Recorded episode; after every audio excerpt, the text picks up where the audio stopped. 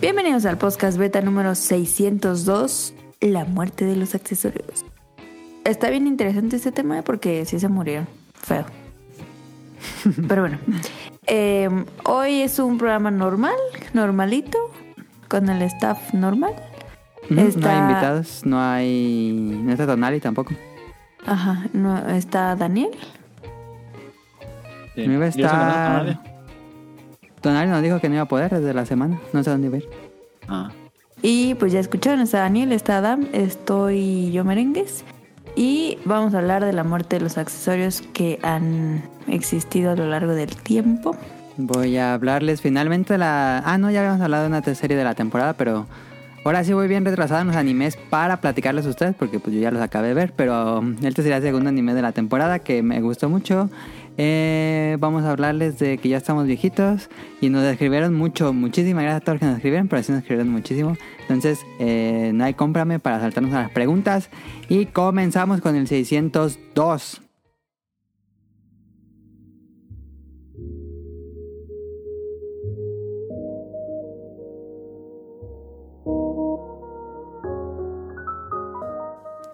Y Daniel, algo de y- cómprame.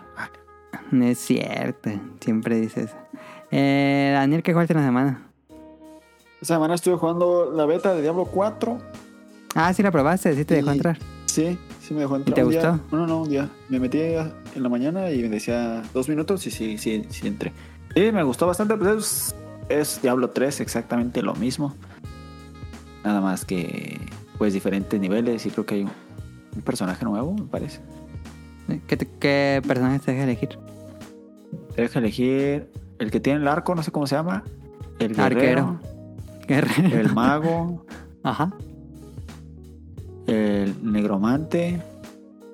Ah, sí, hay negromante. No sabía ni qué clase Sí, sabía. Creo que sí está el negromante. Sí, sí está. Son como cinco clases, la verdad ni me acuerdo. Pero se ve bonito, pues no se ve así que diga, no man, espectacular, pero se ve bien. La- me gustó bastante. Y está bien largo la beta. ¿Cómo cuánto? Pues yo ya horas fácil. Y todavía no lo acabo. Ah, ¿y todavía no lo acabas? Ah, está No. bien, está bien, está bien. Pero pues, lo que me da flojera es que avanzar tanto. Vas a y que no me perder todo. Nada. Ajá. Sí, vas a perder todo cuando llegue el juego final. Es lo que no me gusta. Es nada más para probarlo, no, no, no te centras en sacarle todo. Sí, no, no, es solo probarlo. Y también estuve jugando la Resident 4. Ah, Daniel ya está jugando Resident Evil 4 Remake. Ajá, que eh, la verdad es un juegazazazazo, una muy buena La evolución primera de- vez que se va a acabar Resident Evil 4. Bueno, en teoría. Después de haberlo empezado más de 200 veces. La no, lo tenía en 360, lo tuve en Wii, lo tuve en Play 3, lo tuve en Play 4, lo tuve en la compu. Y ya. Y ni una vez se dignó a acabarlo. Eh, eh, no, ninguna vez me Y- quería acabar. Pero ya lo va a jugar. Ahora sí lo vas a acabar en el remake. Sí, sí, sí. Ahora sí. No manches, gráficamente se ve muy, muy bonito. El gameplay me gusta mucho. Un poco. Pues es similar a los remakes de Resident Evil 2 y 3. Pero. Pues me ha gustado mucho. Yo vi gente. Bueno, yo luego veo así. No.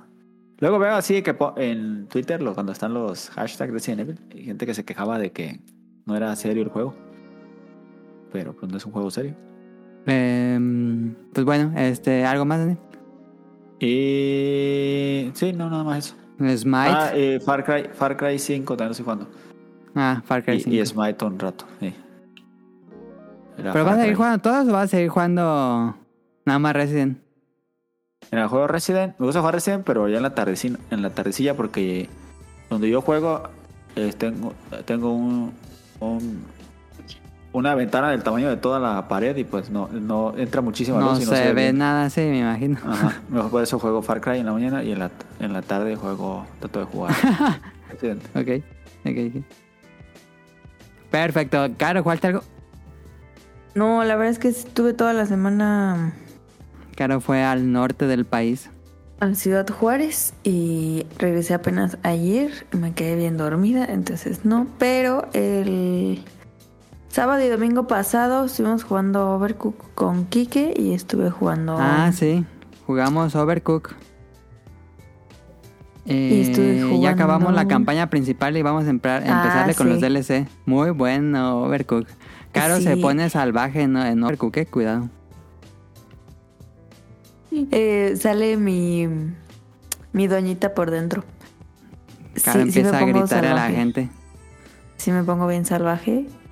Pero mm, la verdad es que me han hecho así porque Me me trata hecho. muy mal en Overcook. Entonces, si la cago, no me la acabo. Entonces, pero nadie, nadie les dice nada a los demás, solo si la cago yo. Solo Karen nos grita a todos. No, cuando yo la cago, me, no mames, qué pedo. Y si alguien más la caga, ay, si no dice nada. Dices, Ay, ¿qué sí, porque nadie dice nada, porque tú dices por todos. Dices, ¿qué pedo? y jugamos. Pues mira, acabamos la campaña final de Overcook. Y Dos. dijimos, no más, se nos acabó el juego. Ajá. Pero se abrieron muchos mundos. Se abrieron más Todo por campañas. 129 pesos. ¿O cuánto te costó? No, sí estuvo caro, como 500 pesos. ¡Hala! Pero compré que ya traía todo. Entonces, ahora vimos que se abrió un mundo de tropical, no Ajá, mames. de hacer bebidas. Entonces, ahora tienes que hacer smoothies. No, qué increíble está, ¿eh? No mames. Estoy muy emocionada por seguir haciendo smoothies. Yo la verdad es que soy muy buena haciendo smoothies y crepas. No, hombre. Buenas. y... mm,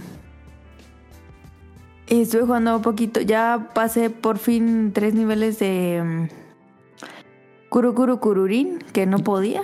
Ok. Este... Y ya, eso, eso he jugado. Muy bien. Yo he estado jugando, pues, Yakuza, bueno, eh, Like a Dragon Ishin, que antes era Yakuza, y me he obsesionado ahí. La, la vez que grabé la semana pasada con César, llevaba como 5 horas del juego. Y ahorita que lo apagué hace ratito, ya llevo 30 horas de juego. He jugado bastante Like a Dragon y muy bueno, ¿eh? Ese juego tiene todo. Todos los demás juegos AAA de mundo abierto deberían jugar Like a Dragon Ishin. Porque tiene muchísimo corazón. Es como el meme ese de Bo- Bob Esponja donde el rey Neptuno está haciendo las hamburguesas y Bob Esponja está haciendo así la hamburguesa de la tapa y le cuento en cuento. Algo así es Like a Dragon Ishin. Es, tiene un montón de contenido. Tiene un Harvest Moon. Tienes tu casa. Puedes decorar tu casa, cocinar, sembrar, pescar. Tiene pero docenas de side quests de lo más ridículo como darle de comer a un perro, bañar a un gato, ayudar a una persona que nadie le habla porque habla mucho. Entonces ella- esa persona te empieza a contar historias, empieza a hablar, hablar, hablar, hablar, hablar, hablar. Y al final te hace un examen de lo que dijo. Eh, muy bueno la que Dragon en serio lo recomiendo bastante, aunque considerando que es un juego de Play 3, es un juego, realmente es un juego de Play 3, no se ve la gran cosa y tiene sistemas que ya se sienten un poquito viejitos, un poquito tal vez, pero, pero muy bueno, yo me estoy divirtiendo muchísimo. Yo vivo en Kioto de la era de la restauración Meiji, he estado viviendo en Kioto y me encanta este juego. Y también con cara hemos jugado Overcook. Ahí está. Pues vámonos al Beta Quest.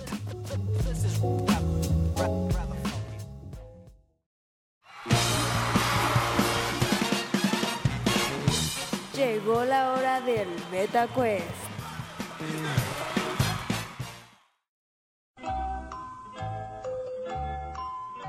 Ahora sí, Sí, vámonos al Beta Quest. Esta semana el Beta Quest es musical y uno que acaban de pedir en el 600 que regresara, va a regresar. Adivina la canción de película de Disney. El primero que lo di grite, no hay problema, aunque solo tiene una oportunidad. Si lo pierden, si no es esa, pues ya le toca al demás, ¿va? Vas a perder, Kike. Primera No es en inglés, está muy fácil la primera para calentar. Está en inglés. Ahí va.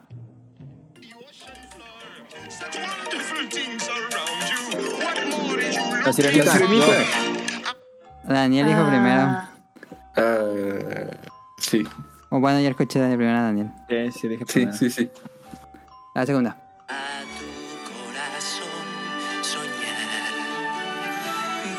te puedo mostrar cosas maravillosas con la magia de mi alfombra.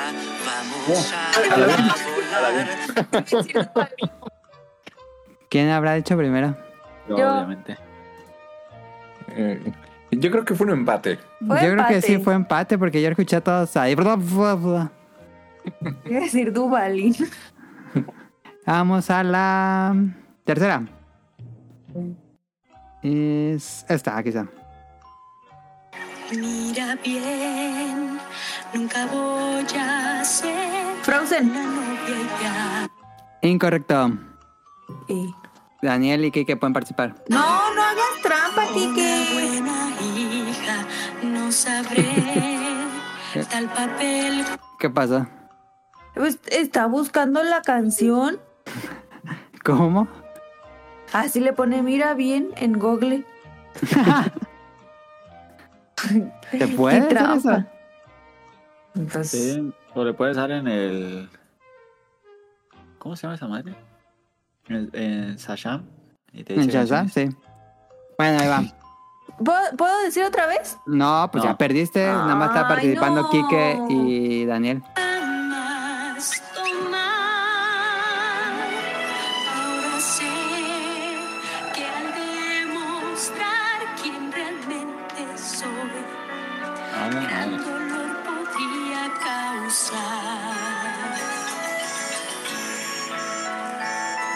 35 segundos, se acabó el tiempo. Yo, yo, yo. No, yo. pues tú no, tú no. es la de Valiente. Claro, ¿Qué? no puedes participar y esa ni es. Ah, entonces, ¿cuál era? Déjame No hay, no hay punto para Daniel ni para Kike, pero era la canción de Mulan, Reflexión. Iba a decir Ah, no, eso, pero mi no me reflejo. dejaron. Sí, la iba a de decir eso, pero no me dejaron. No es cierto. Sí. Cuarta, cuarta, ahí va.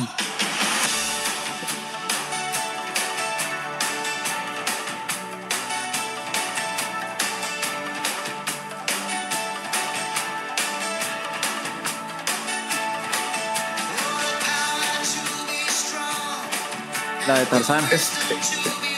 Correcto, punto para Daniel. Eh, ya van Daniel con tres puntos, Caro y Kike un punto. Eh, última, última canción. Y está. Aquí está. Ahí va. ¿Sabe usted? Se supone que Déjale adelanto porque hablan Blancanieves. bonito. Ya dijo Daniel y eso es incorrecto. Ah, Sí. Ya sé cuál es. Ah. Blancanieves. Era Cenicienta y punto para Caro. Sí, acabo de decir Daniel que era Blancanieves y era incorrecto. Es que no escuché. Gané. Punto para Ay, Caro. Ok. De todos gané yo. Bueno, ahí está. Gana el Beta Quest Daniel con tres correctas. Caro. Caro tuvo dos correctas, si no me equivoco. Sí. Y Kike una. Entonces vámonos al tema principal. Tema principal.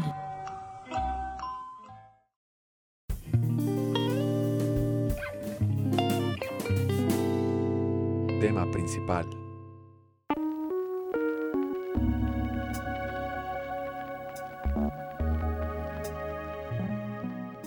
Esta semana la vamos a hablar de lo muerto de los accesorios. Estos. Eh, no sé cómo definirán accesorios. Los aditamentos que lleva una consola aparte. Yes. Sin necesariamente considerar los controles. O los controles también considerarían los que son controles no. accesorios. O sea, es que son hubo accesorios. accesorios, hubo controles especiales más bien. Mm, bueno, pues. Consideremos los accesorios entonces. Tal vez los especiales. ¿Tú qué dirías, ¿no? Daniel? Los controles. Pues sí, los, los piratas y los especiales. Los sí. Tier Party, tier- ajá, sí. Ajá. Pero bueno, esta semana vamos a hablar de estos aditamentos que antes eran muy, muy populares en los noventas.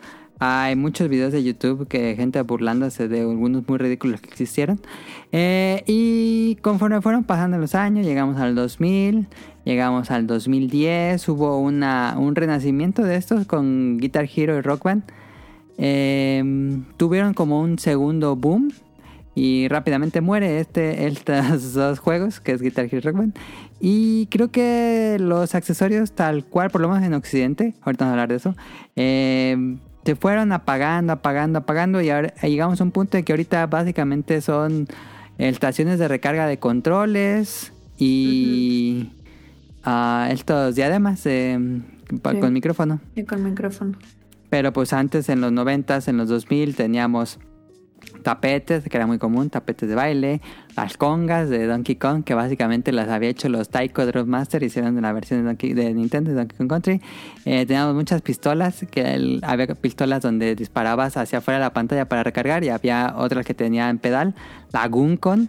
En el Super Nintendo tuvimos la Super Super Scope, Super Scope, si no me equivoco, que era la bazooka.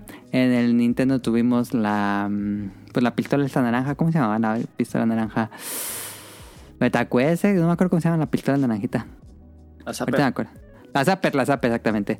Eh, tuvimos muchos multitap para controlar, para conectar muchos controles, especialmente en el Play 1, porque el Play 1 nada más tenía entrada para dos controles. El Super Nintendo también tenía entrada para dos controles. Eh, tuvimos eh, Fire Sticks, tuvimos los, este, pues como las palancas con botones, esos existen desde el NES, con el Action Set. Eh, yo tengo el de Super Nintendo, que ocupa muchas pilas. Es una palanca con botones de Capcom que se conecta a un Super Nintendo. Es muy bueno. Eh, esas todavía existen, ahorita vamos a platicar más de eso.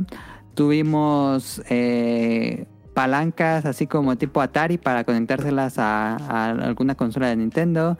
Ah, los estos mandos Sidewinder que eran los de disparar en un como un simulador de, avión.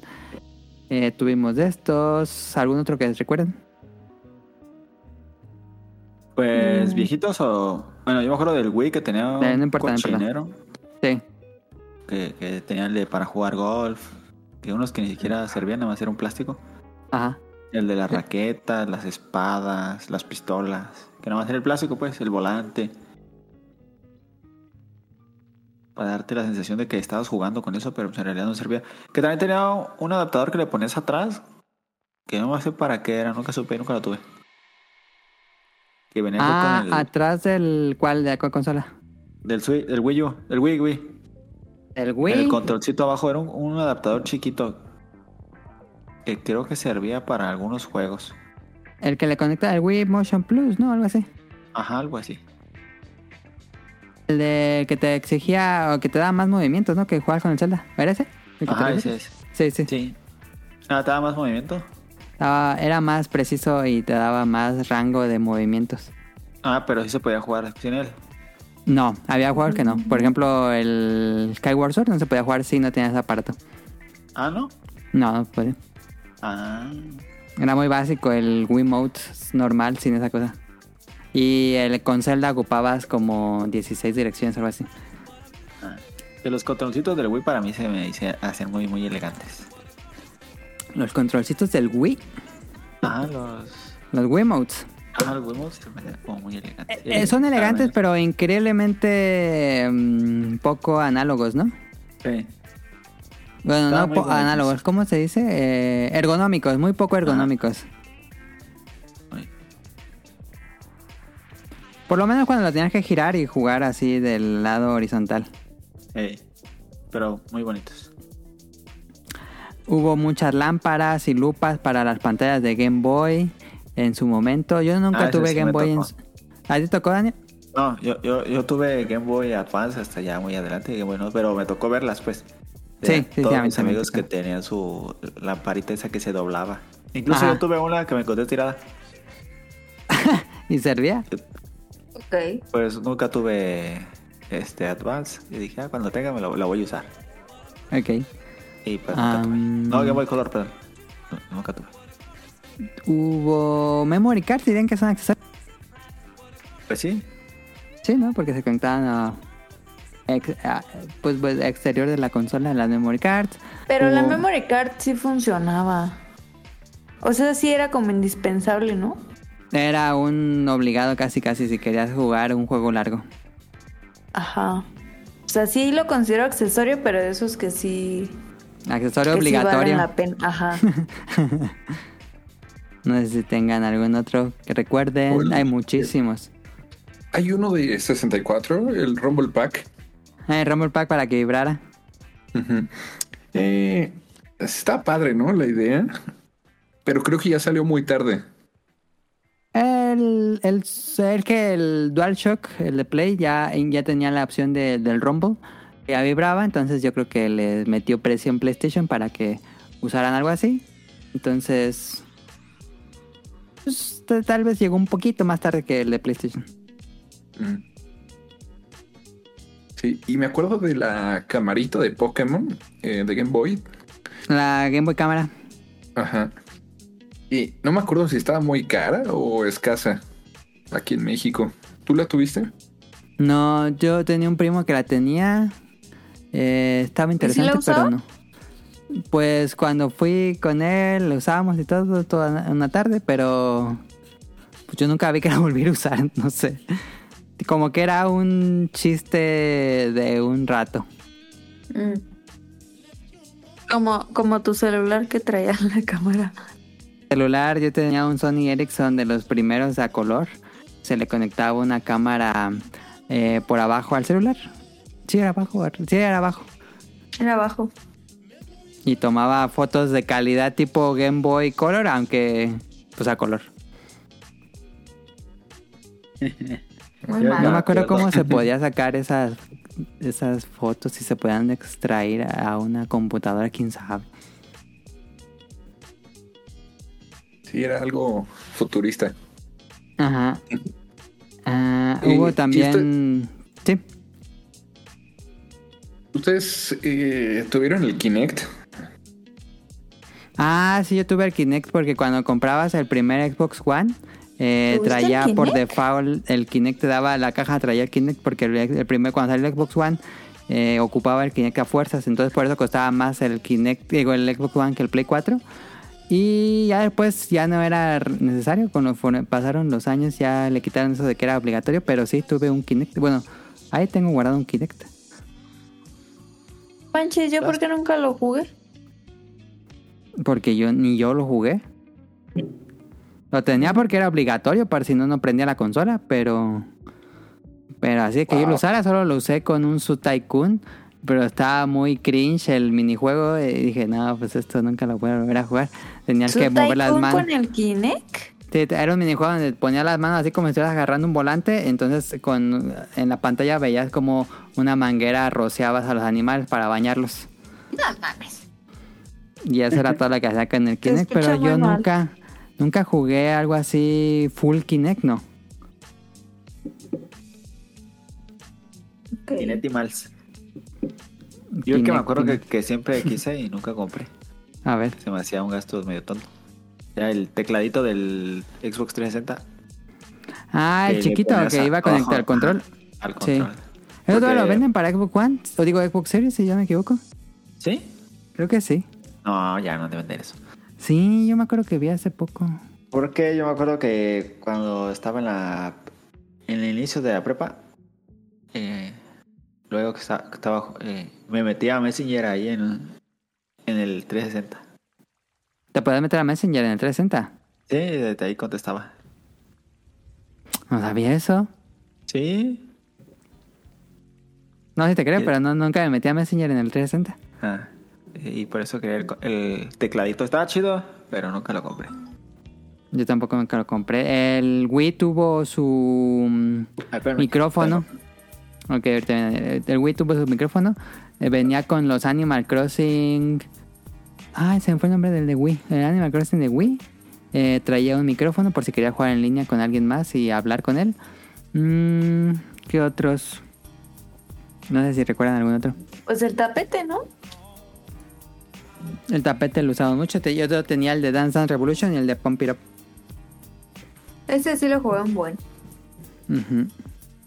No era tan bueno como en el arcade porque en el arcade eran botones, pero estaba bien. Nunca me caí, algo así. Pero no era tan responsivo. Eh, yo era muy fan, pero me- si tuviera que decir cuál es mi accesorio favorito, era muy, muy, muy fan de la Guncon, la pistola de PlayStation 1. Eh, yo jugaba muchísimo. Ah, la pistola. Sí, yo, yo jugaba muchísimo Time Crisis, Time, Time Crisis de, del Play 1. Eh, el... Se me fue el nombre. Point Blank. Point Blank, un juego de minijuegos de disparos. Eh, había varios juegos de disparos para PlayStation 1. A mí me gustaban muchísimo. Ese sí lo jugué bastante. Sí, sí, sí lo jugamos. Con razón. Cuando ¿Qué? fuimos a Japón, Ah, sí. este hubo, no sé, dos, tres juegos que, que nos tocó entrar. Este, dos fueron en un arcade y otro fue en Disney. Y Ajá. entonces tenías las pistolitas y tenías que apuntar y disparar, ¿no? Ajá. Entonces, pues ahí andábamos, ¿no? Jugando. Y, y al final vimos tu puntuación y dije, ¿qué, qué, qué onda? ¿No? ¿Y de dónde? Tan tranquilo que veo a Adam, a Mili. Y ahora Sí. ya entiendo por qué. No, yo muy fan desde la secundaria. A mí me, me encantaba. Mi arcade favorito era Time Crisis 2. Y cuando finalmente compré la pistola en el Play 1, no, hombre, ahí ta- la pasaba las horas.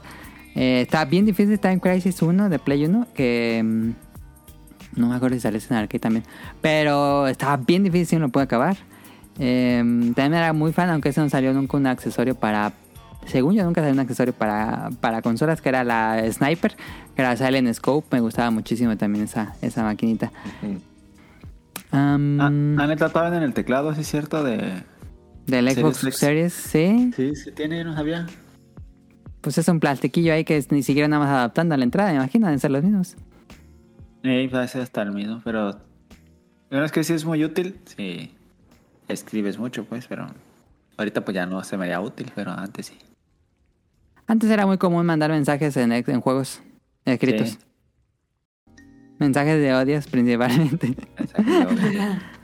También había teclados, había teclados para consolas, había un teclado para Dreamcast, un teclado para GameCube.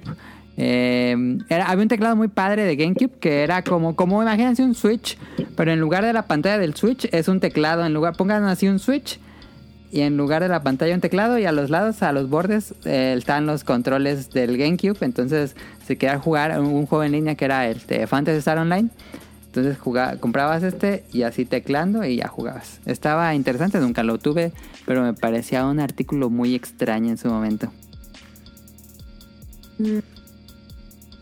El que a mí me encantó la primera vez que lo conocí fue el volante. El- tuvimos eh, una historia divertida con el volante porque se lo regalamos de cumpleaños a mi papá. Fue como la bola de boliche de Homero Simpson. eh, porque se la, nos la terminamos jugando pues más nosotros. Eh, ahí pusimos la, la maña. Le regalamos a mi papá un, un Volante. volante, pero no me acuerdo para qué consola era. ¿Para Xbox? Creo que era para Xbox. No, era para Play, ¿no? Ay, no me acuerdo, pero que según yo era Xbox. Ese yo sí lo jugué y no mames. Me encanta. Estaba muy padre. Nunca lo jugué, nunca fui tan fan, la verdad, ¿eh? Yo como que es... Pero es que no soy muy fan de las carreras. Yo como que sí soy más fan del control en juegos de carreras, pero por, por no ser muy fan. Yo sí soy ultra fan. Ah, y bueno, este, las congas fue un gran experimento. A mí me gustaban mucho las congas, eran muy portátiles, creo yo. Siempre las llevábamos de viaje. Y pues el GameCube también se prestaba que era muy portátil. Em, tuvieron muchos eh, recargar pilas, que bueno, eso se, han convertido casi casi lo que dijimos. Em, pero en su momento había para las Game Boy, para Game Boy, pilas recargables de Game Boy. Había un eliminador así gigante para conectar el Game Boy a un enchufe por si no tenías pilas. Em, hubo, vendieron muchísimas pilas recargables eh, para Game Boy, para Advance, para Wii, etcétera. Bueno, y ya después se convirtieron en estas pilas eh, recargables. Ya no las, las como las pilas desechables, ya, ya era un, un plástico que tenía la pila recargable. Eh, era muy común en los de 360 porque el 360, bueno, todos los de Xbox siguen manejando pilas, que es una decisión que está bien porque las pilas generalmente tienden a morir las de litio. Entonces creo que está bien que sigan usando pilas desechables en Xbox. Em, y bueno, este, no sé si tengan alguno más, otro que recuerden. yo me acuerdo que usaba mucho los. ah, es que eran los sticks, los sticks que elevados que le ponías al control. No sé si te acuerdas. Ah, sí, eh, unos adaptadores a las palancas. Ajá, que las hacían más altas. Sí. Y ahí estaba más cómodo porque sí era muchísimo más preciso. Yo le compré al Play 4 y no fui tan fan, la verdad. Pero igual porque compré unas muy baratonas. ¿Ah, sí compraste esos? Sí, para Play 4. Ah, yo. Pues a mí me gustaban mucho, eran muy cómodas. Y si mucho. Bueno, para mis gustos yo sí lo sentía como más preciso, igual y no, pero yo sí lo sentía. Era un- es que se me hacía más cómodo porque con poquito que lo movías era como más. No sé. Esas sirven porque en el futuro los, lo- las palancas se van desgastando por la, mm, por la grasa pues nuestra. Y si las dejas de usar y luego vuelves a agarrar tu control de Play 3 o Play 1, ya están todas carcomidas las gomas. Entonces eso podrías reemplazar esas gomas, pero bueno. Este, pues sí, como le dijimos, hubo muchísimos accesorios en videojuegos. Muchas compañías Tier Party, eh, Pelican, Madcast, eran como los líderes en esas cosas. Ah, y después, ya no me acordaba de pues ya, se murieron. Pelican ya murió. Madcast intentó revivir. No sé si Madcast siga vivo, ¿eh? Intentó revivir con Rock Band, pero le fue bien mal al último Rock Band. Entonces no sé si siga viva Madcast, pero yo no lo creo. Pero, pero había mucho, mucha compañía Tier Party que se aprovechaban de lanzar estos periféricos. Y como le dijimos, eh, pues fueron, fueron, fueron decayendo. Mi teoría, mi teoría de por qué ya no existen es que están muy relacionados a juegos de maquinitas o ar- arcade. Y las juegos, estos juegos fueron decayendo con los años a un punto de que ya, pues básicamente son no se parece nada a lo que existía antes. Eh, hubo una completa decadencia de las arcades maquinitas y la filosofía de juego de crear estos juegos y llevar las adaptaciones a consolas, pues al morir los juegos de arcades, pues ya no, no se hicieron tantas adaptaciones a consolas y se dejaron de hacer estos adaptadores, estos periféricos más bien, eh, los tapetes, las congas, las pistolas, eh, eran cosas que saltaban del arcade a nuestras casas en las adaptaciones de consolas. Y al morir estos, pues fueron muriendo las, la- los accesorios. Esa es mi teoría de por qué ya no existen. Prá- Prácticamente el declive del juego de arcade. Pero es curioso porque en Japón, en Japón el- los game centers son muy populares, siguen siendo muy populares. eh, y en Japón siguen existiendo accesorios de videojuegos. Por ejemplo, eh, están los Taiko Drum Master que siguen vendiendo los Taiko no año con año, pero sí hay revisiones constantes de, de lanzar este accesorio. Eh, venden la caña de pescar para el Nintendo Switch.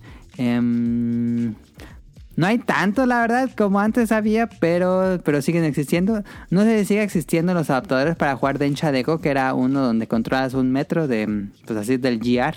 Eh, vendían como este control que era como un tablero de, metro. Pero en Japón no ha muerto del todo como los accesorios.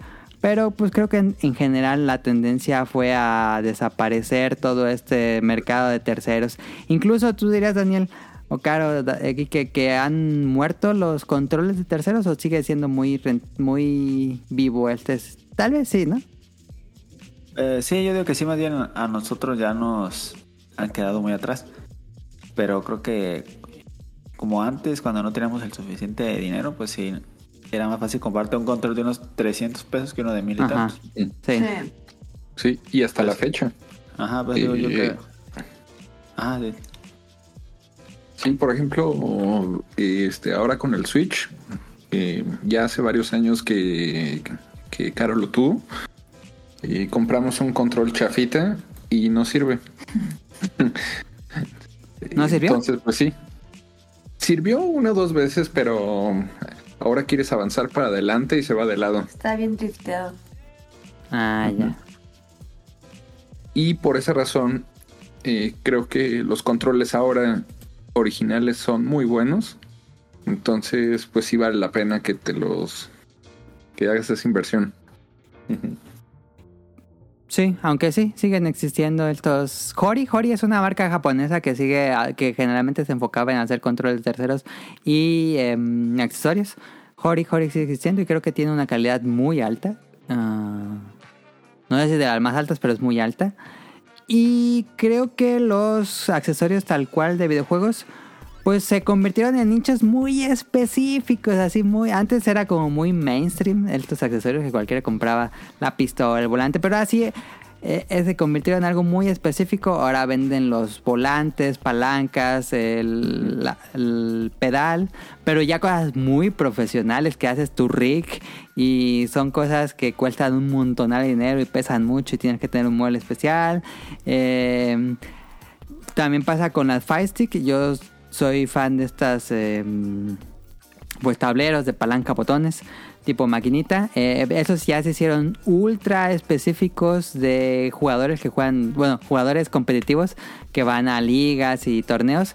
Eh, y esos ya son como hechos con materiales de muy alta calidad que son para, para competencias, entonces son muy caros.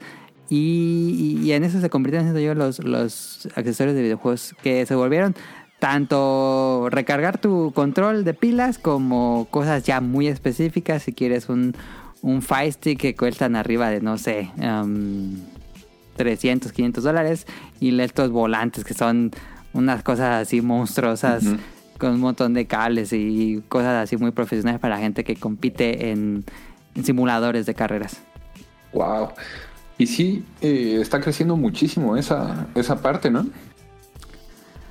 Pues tal vez crece dentro del propio nicho, pero pues no, no es, no es mainstream. No veo así personas normales comprando esto. Incluso es, es difícil comprar algunos porque solo lo venden en, en ciertas páginas, cosas así.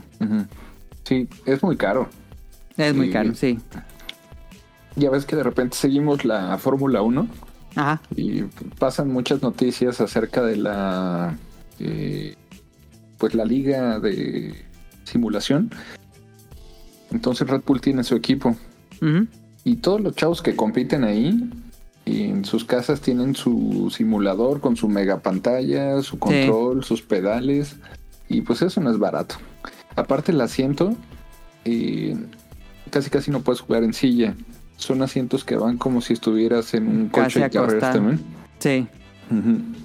Entonces sí, es caro. Sí, creo que en eso se convirtieron. Y ustedes contarían los visores ahora que están entre comillas de moda, para mí no, pero entre comillas de moda que regalaron los, los visores de realidad virtual, Oculus Quest y el PlayStation VR 2 y bueno, hay otras marcas más chiquitas. Em, Creen que tan, bueno, en- en- técnicamente sí son accesorios, pero pues como que tampoco despegaron mucho, ¿o sí? Yo creo Pero que no, no. yo creo que tiene mucho que ver el precio, que está carísimo. Está carísimo, o sea, no es nada accesible. Mejor vas y rentas una hora en los, o sea, en los lugares que, que, que tienen eso, porque realmente es algo que no puedes usar como mucho tiempo, porque te cansa. Es algo que la industria siempre ha querido en tratar de entrar el VR, pero yo creo, siento que ya fue, ¿no? Siento que si el Play- PlayStation VR 2 no pega, pues yo creo que ya qué compañía va a intentar hacer visores de realidad virtual si, si, pues no, no pega ni uno. No, es que no son, yo creo que no son accesibles y no es como que compres un Switch que todo el tiempo lo juegas. No, no todo el tiempo puedes estar en el VR. No. Y son experiencias cortitas, son experiencias de media hora, una hora a lo mucho. Ajá, entonces como para qué vas a gastar 20 mil pesos en media hora al día, pues mejor vas y pagas 200 pesos por una hora y ya, no vuelves Sí. a ir en un mes. También pasa un poco, se volvieron ultra de nicho para gente que tiene eh, cartera grande. Aparte, si te compras eh, un dispositivo de esos, te tienes que comprar muchos más periféricos. Eh, no Sí, sé, tiene para que- que... no te caigas, eh, las pistolas, las hachas. Sí, venden, espadas, venden etcétera. controles especiales y aparte tienes que comprar juegos. A mí me gustaba el volantito que traía el Wii, ¿te acuerdas? Que le ponías el control. El volante de Tupperware. Estaba bonito. Ese me gustaba. ¿Les gustaría... um, digo, está muy difícil, pero ¿les gustaría que regresen los accesorios de videojuegos? Nah, Es que son muy caros. Era mucho Y- plástico. Y es hacer lo mucho mismo. espacio. Ajá, o sea, es jugar exactamente igual, pero con una cosa para que según ellos te hagan más la experiencia, pero Mm, puedes hacer lo mismo con el control. sí, pero sí es una experiencia diferente. Por ejemplo, en cuanto a pistolas, pues yo ya no volví a jugar otro tier person. Bueno, rail shooter, por ejemplo. Sin la pistola sí se quita completamente la experiencia. Por ejemplo, sacaron House of the Dead para el Switch y Play 4.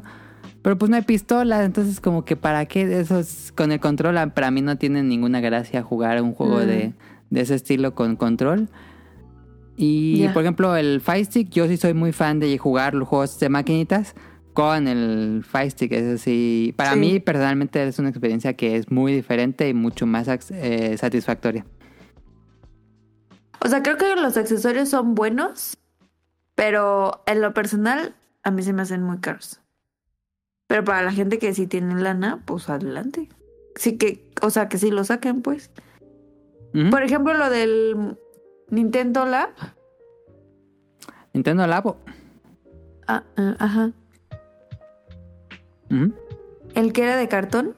Ah, Pues no jaló mucho. pues ¿O yo sí? creo que no, no sé, nunca dijeron números de ventas, pero nunca en los 30 juegos más vendidos de Switch no sale Nintendo Labo. O sea, se veía muy bien la idea de cartón y todo. Crea tu propio accesorio. Y al final era tu propio accesorio, pero no, no, no sé, como El, que el- no. el gran problema de este tipo de accesorios, eh, que Ajá. están pensados para una experiencia muy específica, es que pues juega la experiencia y ya después lo guardas. No, no es como que lo vas a usar a todo el juego. Ajá, Ese es el mayor justo, problema. Justo eso. Pero la verdad que qué gran qué gran joya nos dimos con el tapete. Ese sí era muy buen accesorio. ¿Ese es tu favorito? ¿Dirías? ¿Ese es tu favorito? Control, digo, accesorio por favorito. Sí, por, por mucho. Creo que después del tapete son las congas. Y después es el volante. Bueno, no. Tapete, volante y congas. Oh, qué gran el tapete. Qué ¿Te gran. gustaría que vendieran, es que venden estos volantes super profesionales, pero te gustaría que vendieran un, volantes más accesibles a precio reducido, pero tal vez no tan poderosos? Pues sí, ¿Comprarías algo así? Para, para gente normie, ¿sabes? Para más... Ajá, pero ¿te gustaría algo así? Sí, sí, ese sí lo compré. Por ejemplo, para Switch, sí lo compraría. Porque esa era como la tirada de los, de los accesorios en estas épocas que pues no eran como para, para profesionales, sino que cualquiera lo pudiera comprar, no costaban muy caros. Sí. Ah, a mí me encantaría que sacaran uno para Switch. Por ejemplo, un volante o un tapete. No, Ujú. increíble. Deberían de seguir replicándolo cuando las cosas son buenas. O sea, tú sabes el boom que fue el tapete. Sí, fue ¿Por mucho de no una seguir? generación. No sé si a la nueva generación le gusta el tapete, sería una pregunta. Pues es que te activas, haces ejercicio y te diviertes. Ujú. Porque si acabábamos cansadísimos. A todo el acababa sudando machín. Sí, uno se acaba bien cansado jugando el tapete. Aparte, o sea, te sirve para la coordinación y para todas esas cosas. La neta buena opción. Por ejemplo, el Guitar Hero y todos esos, Ajá. El Guitar Hero, no manches. muy buenos juegos. También tuvieron su boom, pero... mm, Pues es que eh, los explotaron tanto que perdió la gracia, yo siento. Sí, sí, totalmente. Pero es A que ver, estaba si- si padre pudieran- tener como tu banda. Si pudieran regresar a un accesorio que ya se extinguió, ¿cuál trajera- traerían de regreso? Yo el tapete. Mm, Yo los joysticks, bueno, que sí existen todavía, ¿no? Eh, pero para simuladores de vuelo. Ah, Ah, sí, ya son muy raros. Muy... oh, Hay uno para. Play 4, pero creo que es el único que existe. Wow. y son caros, sí. ¿Tú, Daniel, cuál traerías de regreso? Ah, a mí me gustaban, es que creo que todavía existen, pero los controles de... Es que eran especiales para peleas, pero, con- pero en control. Ah, sí, sí, ya sé cuáles son. Que eran como más anchos y los botones más grandes. Ajá. Y tenían lo- los gatillos, los tenían también en... En el... En así el- en la... ¿Cómo decirlo? Pues así enfrente con los otros botones. Ajá, esos me gustaban bueno cuando jugaba de peleas. De seis, seis botones. Sí. Ajá. Nada, serán los botones que ocupabas. y- y Fíjate que no sé si esos sigan existiendo. ¿eh? Ya, yo Ah, tengo muchos eso- años que no los veo. No se sigan existiendo, pero esos me gustaban. Era como si no te querías comprar un Fire Stick, te comprabas ese. Ajá, estaba, pero se estaban bien cómodos. Yo, yo creo que te- tenía uno y lo ju- jugaba un resto, pues. Sí, sí, a la gente le gustaban esos. Yo nunca obtuve uno, pero se veía interesante. Y Yo, te- yo tengo el mío por ahí. ¿De que era 360? 360 sí, era de Street Fighter 4, era de Viper. Ok. y Pues Kinect. También revivir el Kinect. revivirías el Kinect. O el, el Motion Controller de PlayStation 3. ¿Te gusta? ¿En serio te gusta? O No, sea, te estás mamando. No, los Yo traería de regreso a las pistolas. Yo siempre fui muy fan Ah, de sí, todos los juegos de pistolas. Estaban bien chidas. Entonces yo sí traería de regreso a las pistolas. em, es una lástima que prácticamente los juegos de... Pues de reales murieron. Murieron por completo. Em, sí, a mí me gustaban mucho las pistolas. Era la, la Guncon de Play 1. Está muy padre porque la parte de arriba del, del- de la... ¿Cómo se llama? Es que no sé cómo se llama. La, esta parte de arriba de la pistola se, se disparaba hacia atrás como si realmente hubieras disparado. Y el gatillo, pues, te- digo, el pedal te cubrías. Era muy, muy, muy, muy... Una experiencia muy divertida. A mí me hace una experiencia muy divertida. Eh, las pistolas, pero lástima, lástima que es así. Murieron. Y vaya que eres bueno, ¿eh? Me gustan mucho esas. Pues bueno, ahí está. No se tengan algo más de los accesorios. Em, es bueno no tener tantos plásticos, pero hay cierta... ¿Creen que sea nostalgia o, o sí los extrañamos? No. Sí los extrañamos. O sea, extrañamos, pero ya no es rentable. No. Yo creo que tienes que ir a uno de estos lugares de, eh, de arcades o de Ajá. realidad virtual, sí. donde tienen todo y ahí juegas a gusto. No, pero eso para tener en tu casa. Que eran los noventas. Pero ¿a poco no te gustaría tener uno del vuelo? El para el Switch. Es Sería que, padre. es que si le metes a la simulación, necesitas muchas más cosas. No, pues, pero, o sea, es que tú exageras. Nada más así, un ratito. O sea, no vas a volar un avión real, solo para divertirte un rato. Es que ese es el tema de los accesorios, que personas como tú se clavan bien cañón No, pero, pero- y ah, ya eso- no hacen rentable las cosas. No, de hecho, es lo que hace que sigan rentables las cosas, porque al público mainstream, al público normie, si quiere decirle, ya no le interesó, ya no lo compraron. Y solo el público más clavado es el que sigue gastando. Pues sí, pero es que esa gente es la que estudia para, pues para volar aviones. Yo no voy a volar un avión, pero me gustaría simular un avión. Sí, sería un accesorio bien sencillo. Un joystick o un volante. Este, para que sientas que vas Pues manejando. sí, Y ya. Por ejemplo, Mario Kart. Eso lo puedes jugar así. este, Es que, por ejemplo, el Wii tenía un volantito que le, eh, le ponías en medio el control y hacías como el volante. Y así ya no me regañaba Adam que moviera yo el control. y estaba padre y, Sí. y no quiere decir que voy a ser un profesional en la Fórmula 1. Nada más quiero jugar un jueguito. Sí. Bueno, es que el Switch este, no tiene juegos de Fórmula 1. eh, pero el Play y el Xbox sí. Creo que sí hay Fórmula 1 para Switch, pero no estoy seguro. Oh, yeah. Ok. Pues ahí está el tema de esta semana. Murieron los accesorios poco a poquito. Bueno, no murieron tal cual, pero se fueron extinguiendo. Y en general las tendencias de consumo de videojuegos actual, pues ya, ya no hay espacio para este tipo de productos como era en los 90 2000. Em, pero pues ahí siguen los recargados, las- donde se recarga pilas y los controles de terceros para una solución más eh, económica. Listo. Larga vida a esa. Sí fue algo que, que nos tocó a nosotros, ¿no? Este, ya. Ahorita vamos a regresar a un tema que es eso, pero. Pero sí fue algo de una generación, ¿no? Siento que ya va a ser muy difícil que, que las siguientes Sí. generaciones replique todo eso. Sí. Sí podríamos decir que es como una cierta pérdida en la experiencia. Pero bueno. Que por ejemplo, el- Ah, sí, claro. cuando fuimos a Japón, que fuimos a, la, a la tienda arcade, que te subías en la motito, qué increíble. Digo, era muy mala yo, pero qué increíble. Obviamente eso a tener en tu casa. Ajá, que te subías a una moto y que te hacías como hacia los lados. Ah, ya, sí, sí, sí. sí.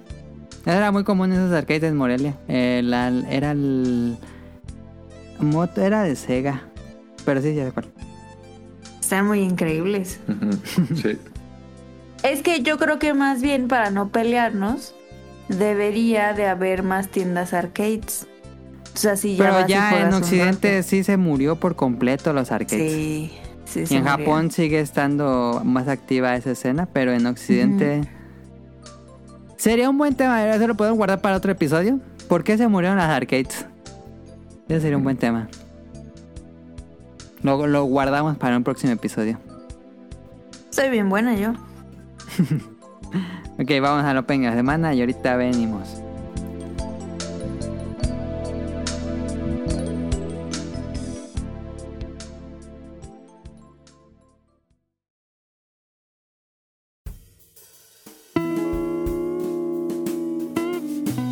Opening de la semana.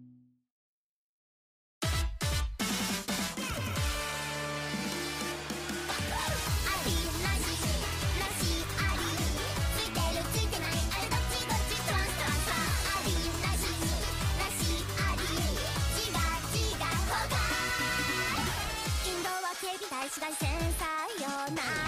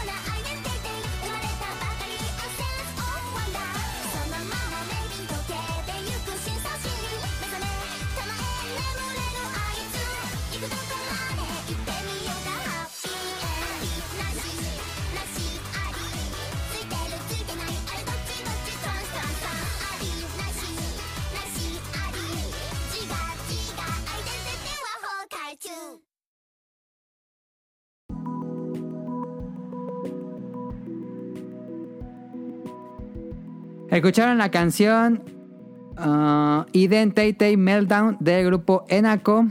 Y la serie es Onimai I Am Now Your Sister. Esta es una serie de esta temporada que ya acabó. Esta- de hecho, esta semana acabó los dos episodios. Eh, fue la temporada de invierno 2022-2023 de, de anime. Y esta es. No fue mi serie así tal cual favorita. Pero de todas, así juntando todas, fue la que tuvo mejor animación por mucho. La calidad de animación de esta serie es un nivel que no entiendo por qué pasó. No, no debería. Es algo que no debería pasar, pero pasó. Y tuvo una calidad así que dices, ¿qué? Pero bueno, ahorita les platico más. ¿De qué trata? Onimai es una premisa muy tonta, muy sencilla. Yo pensé que iba a ser una serie de fanservice que iba, no- que iba a tener muy poca gracia y que la, la iba a dejar a los pocos episodios. Pero iban pasando los episodios y me iba gustando más y más y más. Fue extraño porque generalmente luego los animes, el primer episodio es muy bueno y luego va bajando, bajando, bajando, bajando, bajando. Eso me pasó con Trigon. Trigon el primer episodio es muy bueno y ya la dejé de ver porque ya, ya no, no, no fui fan. Y con este me pasó al revés. El primer episodio creo que no es bueno, pero va subiendo, subiendo, subiendo y me, me encariñé con los personajes. Eh, ¿De qué trata esta serie? Mahiro Oyama es un hikikomori, como le dicen en Japón, o un nini, aunque no creo que la definición completa sea nini, pero bueno, para que se entienda nini, que no sale de su cuarto y este, se la pasa jugando todo el día. Y él vive con su hermana, su hermana es una genio que va a la universidad y un día le da de tomar una medicina y al otro día este chico que se llama Mahiro Yama se convierte en una chica. Em, eh, un poco más joven de lo que era él en realidad. Se convierte como en una niña de, de secundaria, de mitad de secundaria. Eh, y a partir de ahora, pues Mahiro pues va a vivir como esta adolescente que es una mujer. Entonces es completamente el choque de ser hombre y luego ser mujer. Eh, porque sufre todo lo que sufren mujeres y goza todo lo que gozan las mujeres. Este tiene, comienza a tener gustos más femeninos. él va a comprar ropa, le gusta cierto tipo de ropa, aunque al principio no lo acepta. Eh, le llega la regla y todo. Hay un episodio donde le llega la regla y es todo el, lo que le pasa y piensa que se va a morir o algo así. Es, es un episodio muy divertido, pero Ah, qué linda. tratan bien el tema, no, no es este mm, como en burla, eh, me gustó. Eh, o por ejemplo cuando van al cine y va, tiene muchas ganas de ir al baño, entonces va al baño y hay una fila de mujeres esperando, a excepción del baño de hombres que siempre pues no, no hay filas. Eh, entonces como todo lo que conlleva ser mujer, se convierte este Mahiro y, y los personajes son muy, muy agradables. Este, es una serie Slice of Life eh, que nos cuenta el día a día cómo, cómo va pasando las cosas. Eh, después, más adelante, ya se mete de nuevo a estudiar secundaria, aunque ya había estudiado secundaria. Este, ya hace amigas y hay una amiga de, la, de su hermana mayor. Y van de viaje, todo esto. Es un slice of life muy tranquilo, muy relajante. Y como les decía, la animación está a otro nivel. El estudio es Studio Bind. Eh, ellos hicieron Mushoku Tensei. Yo les recomiendo muchísimo Mushoku Tensei. Si van a ver un Isekai, que sea Mushoku Tensei. Si nunca han visto un Isekai, que sea Mushoku Tensei. Eh, y esos son unos veteranos de la animación. Tienen bastantes años haciendo animación. Y son unos genios. Eh, la animación, cómo se dobla la ropa cuando se mueven los personajes, el ángulo de las cámaras, donde lo colocan. eh, los músculos cuando mueven así la muñeca o el tobillo. Todo está increíble. Es, es una- un nivel de cuidado muy alto. Eh, ninguna otra serie de esa temporada tuvo ese nivel de calidad. Los colores son muy agradables. Son colores pastel. eh, tranquilo, relajante. Como que toda la, la vibra de la serie es muy relajante. Eh, y es raro, porque luego, ya lo había dicho antes en el podcast beta, que luego es raro, pero luego los, los Slice of Life tienen muy buena animación. Y por alguna razón este estudio Bind eh, cogió, el él cogió hacer esta serie y les quedó muy bien animada. Em, ya muchísimas otras series de la temporada les gustaría tener al menos un porcentaje de lo bien que está animado. Y bueno, él está disponible en Crunchyroll. Son 12 episodios y ya terminó. Em, recomendable si les gusta los Slice of Life. Si no les gusta los Slice of Life o si no les gusta niñas anime haciendo tonterías, no vean esto porque es eso. Pero yo a mí sí soy fan del género y me pareció muy, muy divertido. El estudio Bind ya anunciaron la segunda, hoy, de hecho hoy acaban de anunciar la segunda temporada de Mushoku Tensei, que ya les hablé antes en el podcast beta, entonces estoy muy emocionado porque estos tipos son unos genios de la animación. Pero bueno, ahí está el opening de la semana. Vámonos a la sección que sigue, que es datos curiosos, aunque no sé por qué no está en el guion, pero sigue datos curiosos. Yo te dije desde la semana que tenía. Sí, no sé por qué no lo puse, pero va, como que me acuerdo.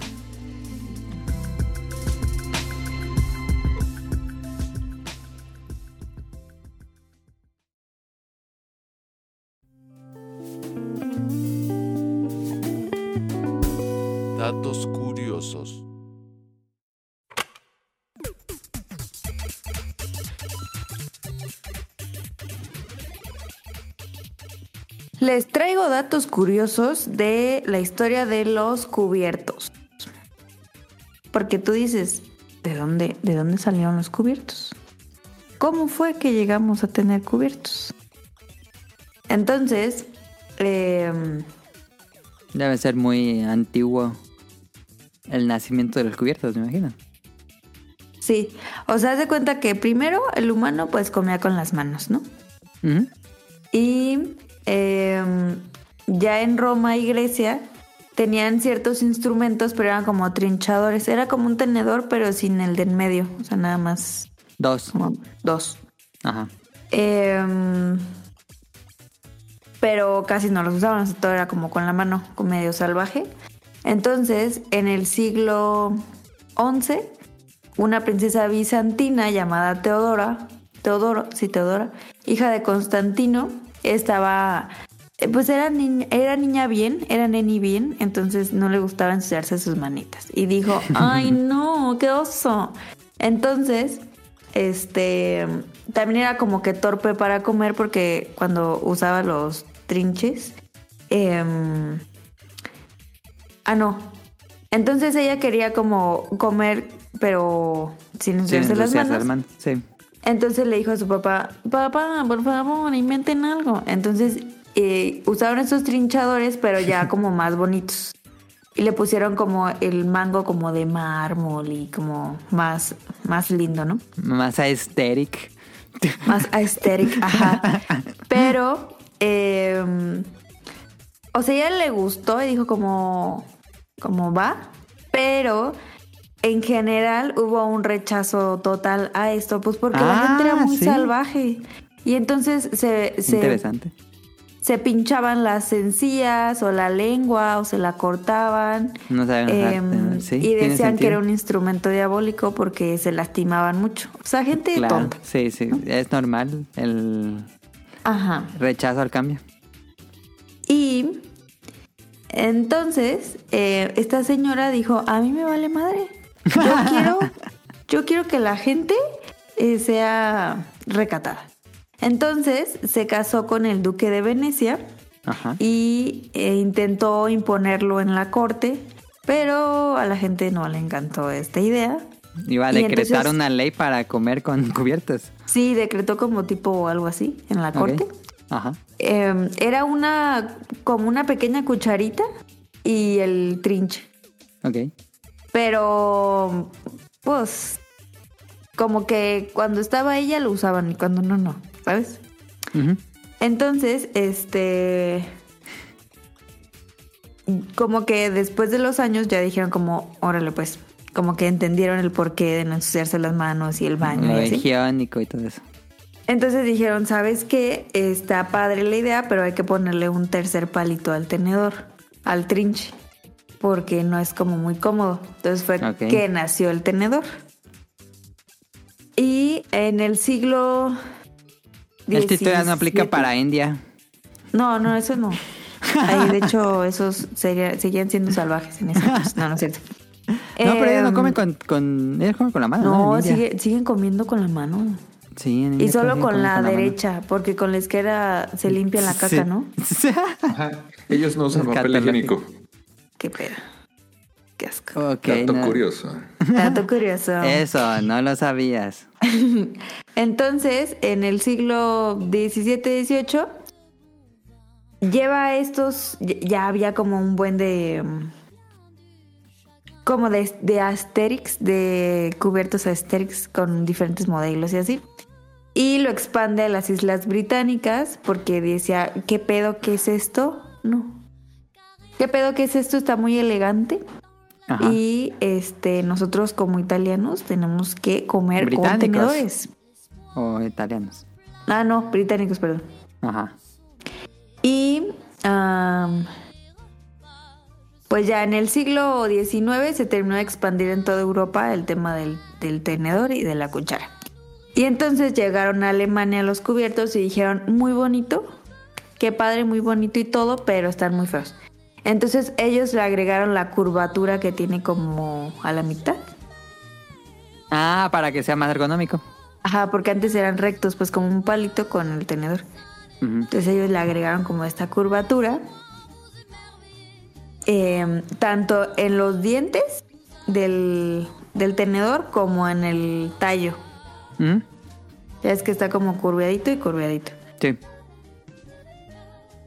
Y eso fue como la historia del tenedor.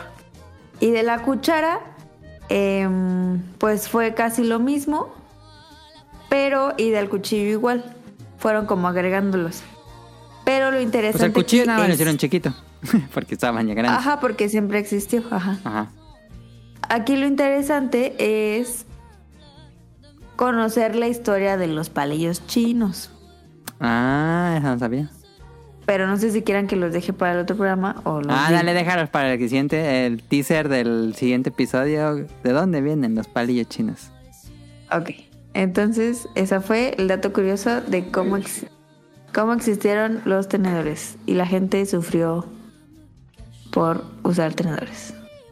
Sí, tiene sentido, pero ahora nos parece extraño, pero tiene sentido. Ajá. Es que sí estaban medio rudimentarios antes, entonces Sí, sí, sí. es sí. probable que... Y también teaser ahí para que lo investigue, Caro.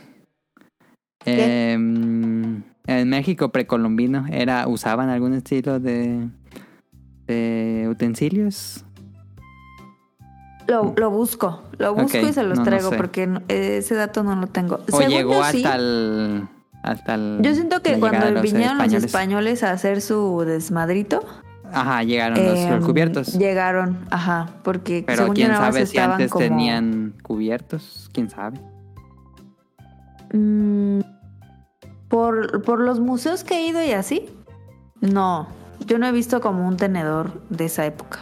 Ok, Pero lo investigo y se los digo, la verdad es que no, no tengo el dato. ok, ok. Pues ahí está la sección de datos curiosos de Caro. Que antes era Daniel. Vámonos a. Random.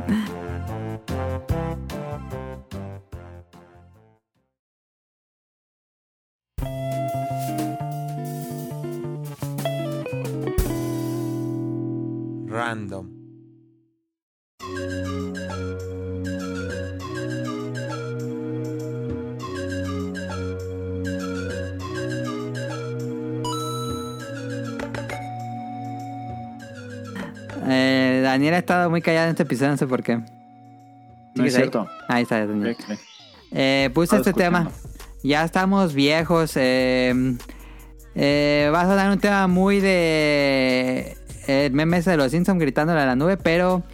Y un poco. Porque también está relacionado. Lo puse porque estaba relacionado con los accesorios y que es una experiencia que ya no les tocó a las nuevas generaciones. Entonces dije, ¿qué experiencias, qué actividades las nuevas generaciones ya no hacen? Ya sea porque se siguen haciendo, pero ya no es común que se haga. O realmente ya no se hace. Este, y aquí puse algunas. Y seguramente ustedes van a tener otras.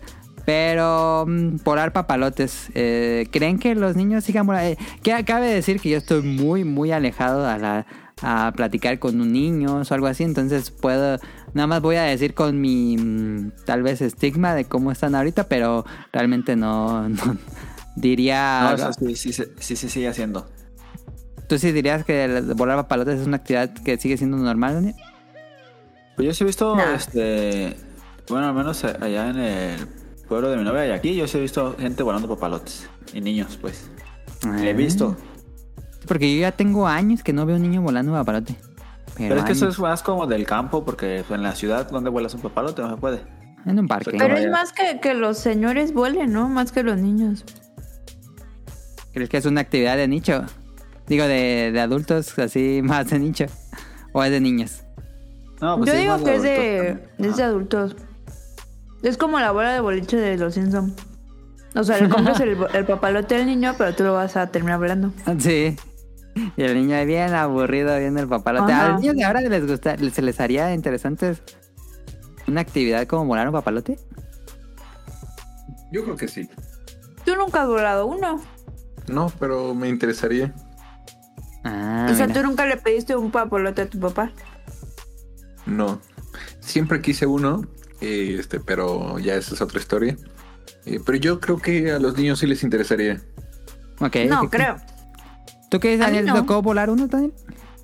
Yo, no, no, no me tocó volar uno. Tampoco. Eh, Pero sí tuve ganas siempre, pero no tenía dónde, pues. A mí, la verdad, de niña no me llamaba la atención volar un papalote. Pero a mi papá, Mi papá es muy fan papalotes. de los papalotes. Y no, sí, sí, salimos muchas veces a volar papalotes. Eh, a mí se me hacía una actividad un tanto mm, violenta o agresiva porque, dependiendo del aire, por supuesto, pero cuando ya alcanzaba una altura muy, muy alta, te daba unos tirones fuertes o te podías enredar con los hilos en los dedos. Era, era peligroso, yo creo. O sea, creo que lo divertido era subirlo. Que no, eso es lo más tedioso, la verdad. No, a mí era lo que más me gustaba. O sea, esa peripecia de subirlo. y, Dale, dale, dale. No, no, más, menos, menos. Sí, es, es tedioso. A, a mí se me hace muy tedioso esa parte. A mí era lo que se me hacía divertido. Ya cuando estaba arriba era como. "Ah, Pues ya, ¿qué, qué haces? O sea, no, tienes que Lo divertido cuidando. era ver qué tan alto lo podías llevar. Y el problema es que cuando estaba muy alto, agarraba corrientes de aire muy fuertes. Entonces sí te jalaba, te daba unos buenos jalones. Y lo padre era ver el diseño del papalote. Ah, ver cómo se veía de lejos. Ajá. Pero bueno, este, No, no, creo le que tengan algo los más de los niños de hoy papalotes. Quieran ver Díganos, probablemente nos están escuchando saludos al CUT que tiene hijos o a algún otro escucha que tenga hijos o que tenga eh, cercanos de más jóvenes. Si es una actividad relativamente popular donde viven. A lo mejor, como dice Daniel, es muy del lugar donde viven. Ah, áreas Pero es más que verdes. en la ciudad es muy difícil volar un papalote. Sí, sí, sí. Tendrás que irte a un parque. O, o a la playa, o sí, porque. Pues, a la muchos playa, ándale, en la playa creo que es un gran lugar para volar papalotes. Porque hace mucho aire. Y está todo amplio, sin cables. En árboles. Sin árboles, que es muy común cuando nos tocó volar, que se atoraban, que se caían, se chocaban con un árbol y todo eso. Creo que por eso no es común que, que vuelen papalotes. Porque es muy difícil encontrar un lugar en la ciudad donde volar un papalote. Ujú, ujú. Yo había puesto aquí, usar autos de control remoto, ¿eso sigue siendo una actividad atractiva? ¿O ya Sí. se perdió un poco? Nah. No, ese sí se me hace muy chido. Yo creo Pero que también depende mucho, poco. ¿no? Del, de que la los niños están eh, mucho más en sus casas, tal vez por la inseguridad, y ya no salen tanto a... Y, y tampoco es como muy... que tengan un lugar para usar un auto de control remoto, Ajá. ¿Creen? Y aparte ocupan mucha pila. Por eso los papás ya no los compran porque ocupan muchísimas pilas. No, Y se les acaba No, pero ya, ya son de litio, ya son recargables. Sí, Sí. Ah. Pero son caros. ¿tú qué dirás, Daniel? Pues yo también he visto niños jugando acá en el parque. Es que yo vivo enfrente de un, de un parquecito. Ajá. Y he visto muchos niños con carritos de control remoto, pero... ¿Ah, sí? pues, hay- sí, pero yo cuando vivía en Morelia, pues nunca había un niño con control remoto. Sí, yo tampoco. No, que tampoco. Creo que depende del área donde... Donde vivas. Ajá, porque pienso que... Yo creo que si vas al bosque, ahí en Morelia, va a haber niños con carros de control remoto. Estaba pensando que mm, hace un par de años Nintendo sacó ese eh, que tenía con Mario Kart y que era un coche de control remoto de Mario Kart, no sé si se acuerdan. Pero como que no fue tan exitoso, ¿eh? Sonaba la idea del millón de dólares y como que yo siento que no fue tan exitoso, ya no lo venden. Pero costaba con un millón de pesos, ¿no? Costaba como dos mil pesos el carro, pero pues ese es el precio general, ¿no? De lo que es esos aparatos. Pues uno bueno sí. Pero sí siento que esa cosa como que no fue el éxito que Nintendo esperaba, yo siento. Mm, yo creo que no. Em, puse aquí. Todavía los niños usan. Ya te va a sonar de ultra viejo. Pero los niños siguen jugando a las traves, escondidillas, la. El te de le declara la guerra a tu peor enemigo, no sé cómo se llamaba ese juego. em, el avión. Stop. eso sigue pasando, el stop. O Pues yo- ya es de ultra pato, viejos. Pato, pato, ganso. Yo no estoy en contacto con tantos niños así como para decir, así que no, no sé. Yo creo que en las escuelas sí. ¿Crees? Esa es una buena Eh. pregunta. ¿eh? ¿Cómo serán las, las escuelas actualmente? Yo creo que en las escuelas es común que jueguen a eso. Por ejemplo, a pato, pato, ganso. O a las tres. A las escondidas, mm, no lo sé. Hubiéramos invitado a algún maestro o algo así. Pero. mm, Qué buenos juegos, ¿eh? Qué divertido. Yo era fan de las escondidillas. Yo también. Eso de que jugábamos al base, según pues nosotros. Ah, qué increíble. Sí, yo, como les digo, estoy alejado, pero quién sabe. Sí, yo creo que va a depender mucho de las escuelas. Quién sabe cómo, Hey. cómo sean las escuelas actualmente, si están estos niños gritando, corriendo por todos lados, o, o solo están en celular, o eso es una estigma que nosotros tenemos, o Son menos Es que creo que en las primarias Ajá. seguro que, que juegan a eso. Ok. O sea, en educación física y así. sí. Ujú. A lo mejor ya no es común verlos en la calle jugando como antes, Ajá, eso sí. pero en las escuelas sí. Sí, no, en la calle no es común ver al- este tipo de juegos, creo. O yo no he visto, ya. A menos No. que sean como calles cerradas que en fraccionamientos. O jugar fucho en la calle.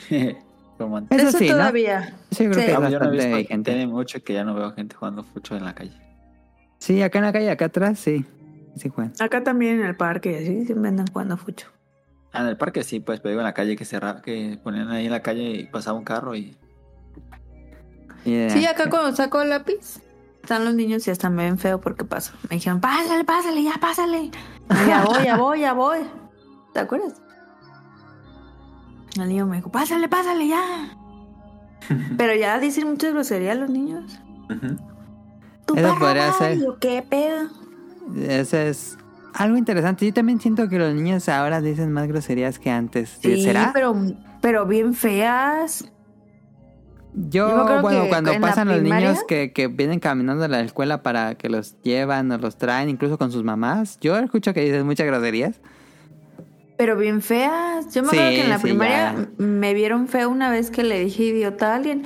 Es que yo le digo aquí que, que según yo, en, mi ca- en la casa había una diferenciación de groserías. Las malas, malas y las que sí podíamos decir. Las malas eran las que decía mamá, que estaba enojada. Esas no las podíamos decir. Pero las otras sí, como idiota, eh, estúpido y así. Esas sí las podíamos decir. Sí. Las otras no. Ajá. Como, como pendejo. Esas sí no. Como Pero las otras sí. Ajá. Entonces una vez... Podemos decir insultos, no groserías. Ándale, eran insultos y las otras eran groserías. Ajá. Entonces una vez yo en la primaria dije, "Ah, es que ese idiota, no sé qué. Y todos, ¿qué? Y yo, ¿qué? Maestra, dijo una grosería. Y yo, no, eso no es una grosería, eso es pues, nada más así. Y me regañaron. El maestro. según yo no era una grosería, ajá, pero... Pero ahorita dicen muchas groserías muy feas. Yo también siento eso. ¿Tú qué dices, Daniel? que sí dicen un resto de groserías. Que Daniel tampoco era el más inocente en esa época. Ajá, sí, sí, sí. Él no era el que groserías. impuso groserías en nuestro vocabulario. Es cierto. La primera grosería que dije fue no manches. Ay, no manches, eso no es una grosería. Yo la primera grosería que dije fue con Gargamel, con el de los... ¿Cómo se llamaban? ¿Pitufos? Los pitufos una vez. Este, estaba viendo la tele y estaba, estaba Gargamel que creo que había como capturado a un pitufo o algo así. Ay, no sé cómo era el episodio y entonces yo me molesté mucho y dije, "Pendejo". Y mi papá se asomó, ¿qué dijiste? Y yo, y ya. Y ya después hablando no. como pirata desde niña. Sí, no, pero fue culpa de mamá, porque mamá antes se enojaba mucho y decía muchas groserías. Pero sí, eh, creo que tenemos la idea de que ahora sí se dice más groserías. que Antes éramos más recatados en ese aspecto. Sí, es que le teníamos temor a los papás. ¿Creen que sea algo bueno o malo que las groserías se hayan vuelto algo más de vocabulario popular? Yo creo que es malo, Yo creo que es malo. Porque ni siquiera saben lo que significan y lo están diciendo. O sea, yo creo que es malo. Habla mal de los de los De los maestros y los papás. no, de ajá, pero de los valores pues de los niños. Porque Imagino ya no que si en la escuela dices una grosería, pues te, te regañará el maestro todavía. Bueno, debe depender del maestro, yo creo. Ah, pero es que ya ahorita están locos. Pues ya hasta termina bien regañado el maestro. Cancelado. Sí, ya están bien cancelados los maestros.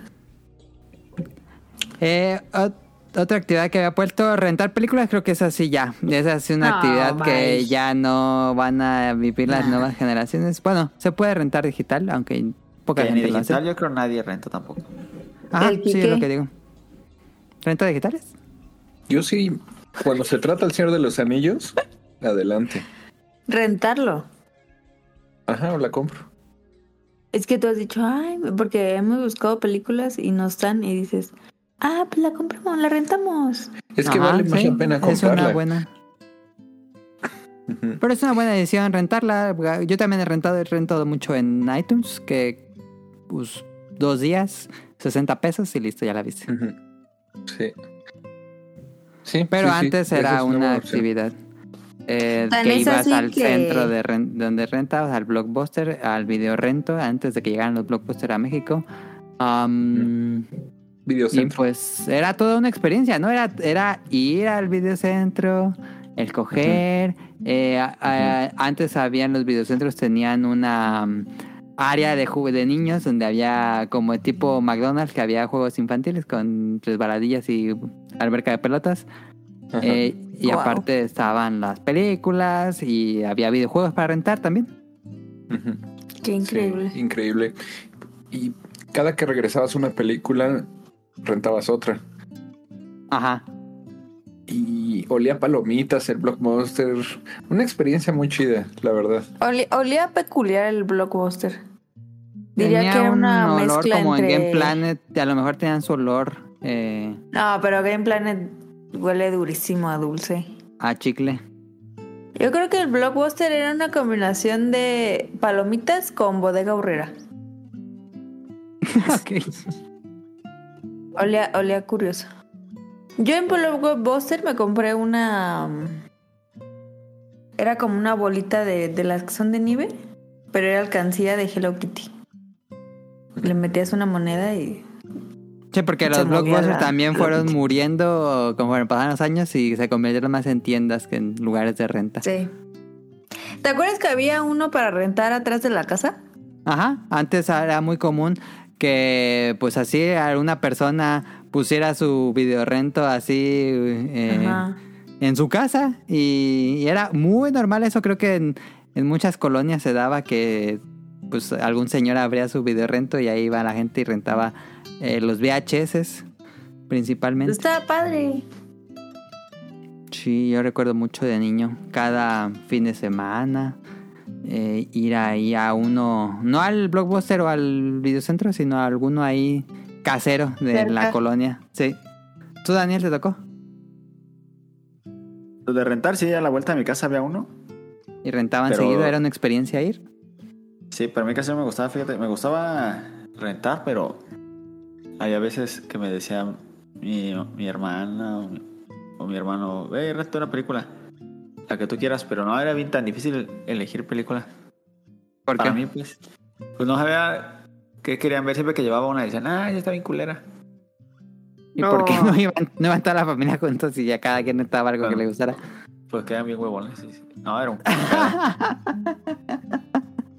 Yo por eso ya, ya no quería ir, porque era lo único que no me daba flojera, pero... Pero siempre, nunca, nunca les gustaba lo que elegía. Eh, otra actividad que había puesto también de que ya... O no sé si esto pasa, a lo mejor donde vive Daniel sigue pasando, pero aquí ya dejó de pasar el camión de helados. Antes era muy común que pasara el camión de helados Holanda. Cuando yo era niño en la colonia pasaba los domingos, sábados o domingos, pasaba, sonaba la musiquita clásica de helados. Y pues pasaba y decía, pues no sé, las promociones o lo que... Ah, no, no, no, no. Pues decía nada más, tenía la cancioncita y ya te acercabas, se detenía allá fuera de la casa y pues eh, veías los ah, póster, la publicidad que decía qué paletas tenía y cuánto costaba. Y era algo muy mágico. Lo vimos en... En las series, en las series de los 90 principalmente, la clásica camión de helados sale mucho en Arnold. Eh, pero ya no existe eso, ¿verdad? No, acá pasa luego, como en todos lados, yo creo el carrito ese, el, el triciclo. Ajá, el de los bolis. Ajá, ese sí pasa acá. Y hay, hay uno que vende nieve y está bien buena. Más casero, ¿no? No es como... Sí, sí, sí, casera totalmente. Y, Sí. Pero así de Holanda o de otros, no. Ya se murió la tradición del camión de helados. Pero sí, como dice Daniel, acá también sigue pasando el del triciclo que hace la corneta esa y vende helados. Eso sigue pasando. Pero el... Curiosamente sobrevivieron los, los más artesanales, pero las compañías grandes como Holanda ya dejó de hacer ese sistema de camión de helados. Sí, pues es que uno artesanal, no ocupa vender tanto para que sea rentable y pues Holanda eso pues, ocupa vender muchísimo más. Sí, sí, es cierto. ¿Qué es caro?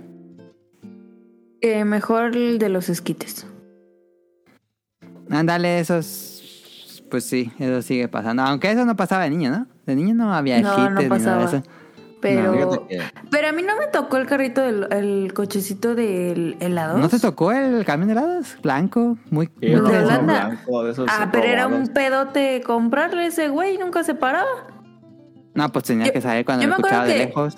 Yo me acuerdo que se paraba ahí en la esquina contra esquina donde está la tienda. ¿No? No, no, yo, yo decía cuando vivíamos en el departamento. Ahí sí pasaba cada fin de semana. Ah, no. Yo me acuerdo que unas dos, tres veces pasó acá por la casa Ajá. y le compramos ahí a contra esquina, pero era un pedote comprarle. Iba a decir, Dani. que ahí en Morelia también, donde yo vivía también sí pasaba ese seguido y se paraba ahí en la esquina un rato y ya iba así. te- Tenía ahí. Pero el que dice. Adam, ¿de qué era? ¿De Holanda o era casero? ¿De Holanda? No, Holanda. Holanda, Holanda. Como el de aquí Tenía que la pasa. publicidad de Holanda y tenía los estos pósters. Yo me acuerdo que era un camión los- blanco nada más, que no tenía publicidad ni nada. Era un camión blanco y atrás tenía la publicidad. Ah, eso sí no me acuerdo. Me acuerdo que era blanco, pero no me acuerdo nada más. Yo me acuerdo que era blanco. Pero, por ejemplo, aquí pasa el de... Hello, hello. Y tú dices, ¿qué dice? Pero ya cuando lo escuchas bien dice helados Holanda, según él. Y Pero con A. Holanda. Eso está padre. A mí me gustan Pasa que Holanda. Como en un triciclo. ¡Ah, helados Holanda! Pero nunca le hemos comprado. El, el Bonais mató el camión de Holanda. El Bonais. Ya es raro ver el Bonais. Sí, es raro ver el Bonais. ¿sí? Yo acá no he visto Bonais. Sí, sí pasa a veces. ¿Pasa el Bonais? Ujú. ¿Y has comprado el Bonais? Mana, pasa. Cómpramelo cuando lo ves, ¿no? Ok. ¿No? Ok. Bueno. Iba a decir, Dani. No. Que me acuerdo mucho que se burlaban del Bonais. Que mucho le decían en la secu el Bonais. Que porque venían Bonais. Era, ¿crees que era un trabajo denigrante? No, pero se burlaban mucho. Que yo cuando estaba en la secundaria, cuando empezó el Bonais, Ajá. que hasta me acuerdo que fueron unos de nutrición, según. ¿Eh? ahí a la, a la secu y ya nos dijeron que el Bonais se decía con esos estudiantes que mandan Ajá. que están estudiando nutrición o medicina, quién sabe qué chingados están estudiando. Ajá. Pero eran estudiantes y ya nos dijeron, no, no compre Bonais porque esta cosa lo hace con agua de la llave y no tienen las regulaciones y les hace Eh, que es daño". muy probable, tal vez. Sí. No haber escuchado eso. Y ya me acuerdo que saliendo, vato y les pregunta el de Bonais, oye, ¿con qué hacen los de Bonais? Y no sé qué vergas. Y el vato que estaba vendiendo pues, se quedó así como, ¿qué pedo? Pues yo nomás los vendo. Como, Como el meme del payaso de Malcolm. Vendo, ¿qué dice? Nada más vendo globos, compra o lárgate. sí. Yo me acuerdo que tengo muchísimos años que no como- un Bonais. Pero me lastimaba un buen los labios, como el, los bordes. Ah, los bordes aquí terminar como el Joker ya abierto. ¿Verdad que era, sí? era un meme ese de cómo, porque en la película de, de Dark Knight hace como cinco historias de cómo tuvo las cortaduras. Y pues se convirtió en meme de que una de ellas era comer bonais. Yo me acuerdo que, que me lastimaba mucho, pero pensé que era solo yo, pero mira, ya vi que no. Yo nunca No, me lastimé Bonais. Es que eh, la manera correcta de comer un bonais era sacar el hielo y empezar a chuparlo, pero nosotros lo Sí, que hacíamos era morder la parte de arriba del plástico e ir chupando con el plástico. Entonces, los bordes del plástico, pues era plástico rígido y te lastimaba en las entradas de los labios, como, como Joker. Pero luego ya estaban bien derretidísimos los Bonais, no te los podías comer así sacándole el hielito. Lo tomabas. sí, te lo tomabas. Quisiera comértelo rápido. ¿Ustedes llegaron a tomar Tampico? Tampico, ¿no? ¿Qué es eso? Era una bolsita y tenía La jugo de lechuguilla. naranja. Ah, no, acá vendían la lechuguilla, que era una bolsita verde. Ah, sí. Y la, eh, el patito de limón, ¿cómo se llamaba? Raspatito. Raspatito. Que lo ¿Era volvieron a traer esos? y nunca compré uno. Yo sí me lo compré y estaba bueno. Yo diciendo, no, ay, ojalá traigan esa madre. Y nunca compró ni uno. Y Nunca compró nada. compré ni uno. Pero era, era en eso los Tampico, Kike. Ah, ya vi cuál bolsita es. Sí, Sí, muy sí, parecidos. Los Tampico. Esas que picaban, ¿no? Era una extraño, es algo que hemos platicado antes en el podcast beta, pero eh, no sé qué tenían los jugos de naranja en los 90 que algunos picaban, se sentía picoso. No sé Sí, qué se tenían, picoso. pero se sentía picoso. En teoría era para niños, pero quién sabe qué le metía. Era tanto químico, yo creo que ya quedaba picoso. Era puro colorante. Sí, estaba Puro picando. químico. El fruticeico. Eso y unas papas y estabas en la gloria. Las naranjadas. Que Pero Congeladas. pueden- te quedaba la, la lengua toda naranjísima. Las naranjadas congeladas. Sí. Pues no sé si tengan Qué alguna otra actividad. Yo puse estas actividades que, pues con el tiempo se fueron perdiendo. No, no el que sea bueno o malo, pero ya no, ya no está en común. Ver la, la, la, la televisión, pues es algo que ya Ándale, eso es algo, eso es algo interesante. Los niños no creo que vean en televisión abierta, Ajá, no. No, ya ven puro YouTube. Ajá, puro- puro TikTok, más bien. Porque creo que hasta YouTube fue eh, relegado, ¿no? TikTok llegó y como que el- tengo yo la idea de que las generaciones más jóvenes consumen mucho más TikTok que YouTube. Eh, pero es Pero que, es que depende de la edad. Por ejemplo, si están bien chiquitos, les ponen pura puro YouTube ahí en las caricaturas raras que hay ahí.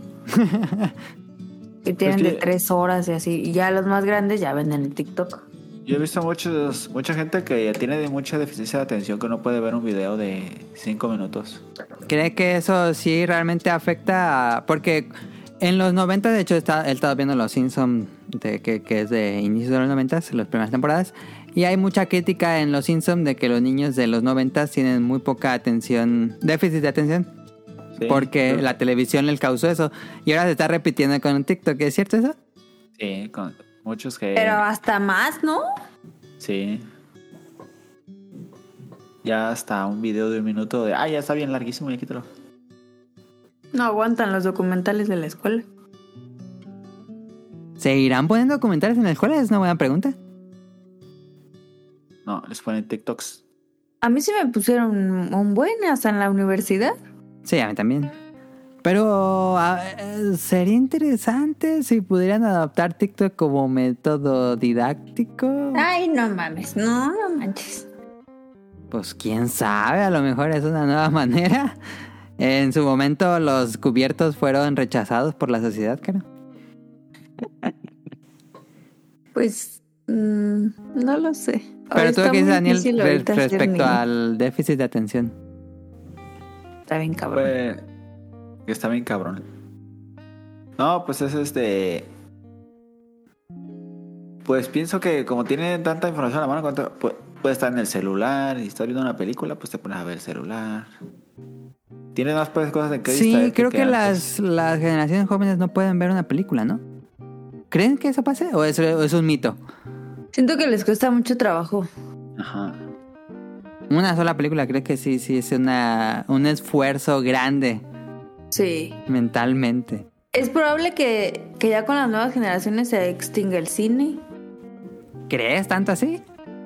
Pues, pues es que imagínate, si no pueden ver un video de cinco minutos, ¿tú crees que van a ver un video de dos horas? Porque antes se decía eso en los noventas de que el- ahora los niños ven programas cortos de media hora y ya no van a aguantar ver películas y pues no pasó, pero, pero ahora que son videos muchísimo más cortos. ah, es no que sé. sí está cañón. Es que según yo, lo- lo- el nuevo marketing que de los videos que tienen más éxito que usan los youtubers es que cada, ¿cuánto? Cada dos segundos hay un cambio de... De escena. De escena, ajá. O sea, cortan cada dos segundos para que haya como un movimiento y que no sea como todo de corrido. Pero a las películas no puedes hacer eso. Entonces no me imagino que, bueno, me imagino que los que no lee nada de libros o algo así. Es que Porque también eso, ha bajado mucho la eso, lectura. eso incluso requiere más capacidad mental que ver una película. Sí, totalmente. Y está bien cañón, ¿eh? No sé si estamos como viejitos ya, me siento como viejito ya diciendo que la nueva generación es, la pura eh, decadencia de la humanidad, pero estamos exagerando, díganos público si estamos exagerando. A lo mejor estamos exagerando mucho y estamos estigmatizando mucho a las generaciones más jóvenes y realmente son nuevas Ujú. formas de entender y consumir contenido sin necesariamente el sacrificio de otras formas de, de media. A lo mejor estamos generalizando los niños estos... Ajá, sí estamos generalizando mucho. Ajá, y cada contexto, son cada muy- casa es diferente. Ajá, muy hiperactivos. Pero a lo mejor hay niños normales que sí pueden leer y pueden ver películas. Fíjate que, por ejemplo, estos niños hiperactivos, ¿no? Déficit de atención. eh, a lo mejor se distraen con cosas que no les interesan, pero cuando Pero les interesa una interesa. cosa, Ajá. se meten a full, se obsesionan. Sí, puede ser. Pero es que también yo veo un problema que los, los papás como no saben, por ejemplo, cuando están niños, bebés, cuando no saben qué hacer para que dejen de llorar, les dan el celular o les dan el iPad. Y hasta comiendo es como que si no comen, si no está el iPad. Entonces, A ver, pues que- tú comes sin Netflix o en YouTube. No, sí como sin Netflix. Entonces siento que eso sí les está haciendo un problema al todo vincularlo con el iPad. Porque es como que estás en una escuela, estás en una clase y tienes que tener a huevo un algo un móvil dispositivo. Ajá. para poner Algo que te esté dando una especie de de como estímulo estímulo visual. y no, eso no está bien. O sea, imagínate en un examen, Sí, pero eso sí no puedes que estamos tener- ex- no puedes tener mucho. pero que nos digan, a lo mejor nos van a vetar. A lo mejor nos van a decir todo lo contrario cuando en los comentarios, pero, pero pues sí, queda abierto el tema a discusión. Solo, Pues más que criticar, sí, Kike. Yo he visto bebés de dos años que ya les ponen el celular enfrente en su cara y ya con su dedito ya saben Sí, ya cómo saben hacer el usarlo. swipe y Sí. Sí, están si hechas- esas interfaces ya están hechas para que los... Más que estén programados, son, son interfaces que ya están pensadas para que de un niño de un año a un señor de 99 años pueda usarlo. Está cañón, está cañón. está cañón, pero díganos. Está Antes cañón estaba como Alegría. Rosado. que estaba viendo que hay como una ah, imagen, una idea de que ahora las generaciones más jóvenes como que los niños se siente como que su personalidad es más, ah, ¿cómo decirlo? Más madura que nuestra generación, tal vez. Es Sí. que son muy listos, muy, muy listos. Mucho más listos que nosotros, yo creo. Porque tienen, siento que tienen una personalidad como que más madura. Más adulta, ¿no? Ajá, como que no actúan tanto como niños, como nuestra idea de niños. Pero es que eso lo ha hecho, bueno, yo creo que eso lo ha hecho los mismos dispositivos. Los youtubers. Ajá, porque ellos quieren imitar a lo que ven, por ejemplo, los youtubers. ajá. Y lo que ven, pues son adultos. Entonces, como que hasta siento que está mal visto que los niños sean niños, ¿sabes? Sí, como que los niños no actúan como niños, pero esa es nuestra idea de cómo eran los niños. E- Es, y nuestros papás tienen una idea de cómo eran los niños y los abuelos tienen otra idea de cómo eran Sí. los niños. Entonces cada generación tiene una idea o, o como un ideal de cómo en teoría deberían ser los niños. Pero pues sí, cada Pero generación algo, tiene- algo que es real es que los niños ya no juegan tanto como antes. pues, O sea, como sabe. físicamente. Porque Ajá, sí entre juegan, ellos. pero en la en el iPad o, Ajá. o con otros dispositivos. Pero jugar así de que ya tengo un carrito y tengo otro carrito. O a las escondidas o así. Ya no juegan tanto. Pues a lo mejor en la ciudad no, pero en pueblos, como dice Daniel, pues es otro caso. Sí, pero digo los de ciudad.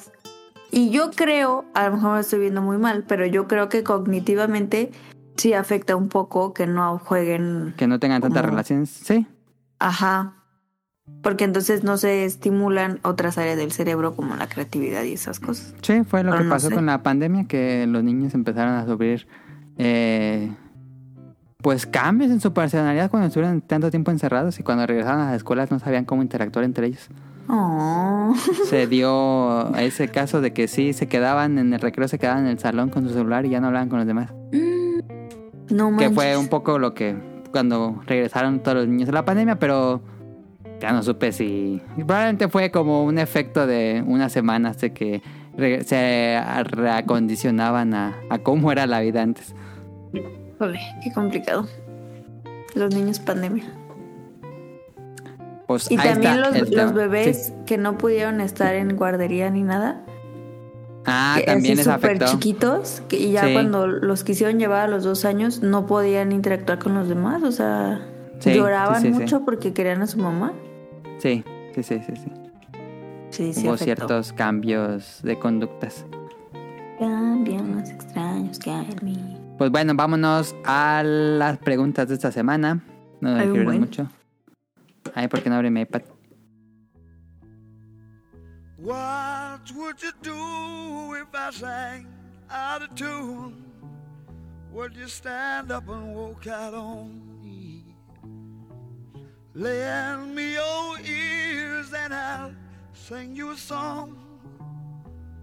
I will try not to sing out of key.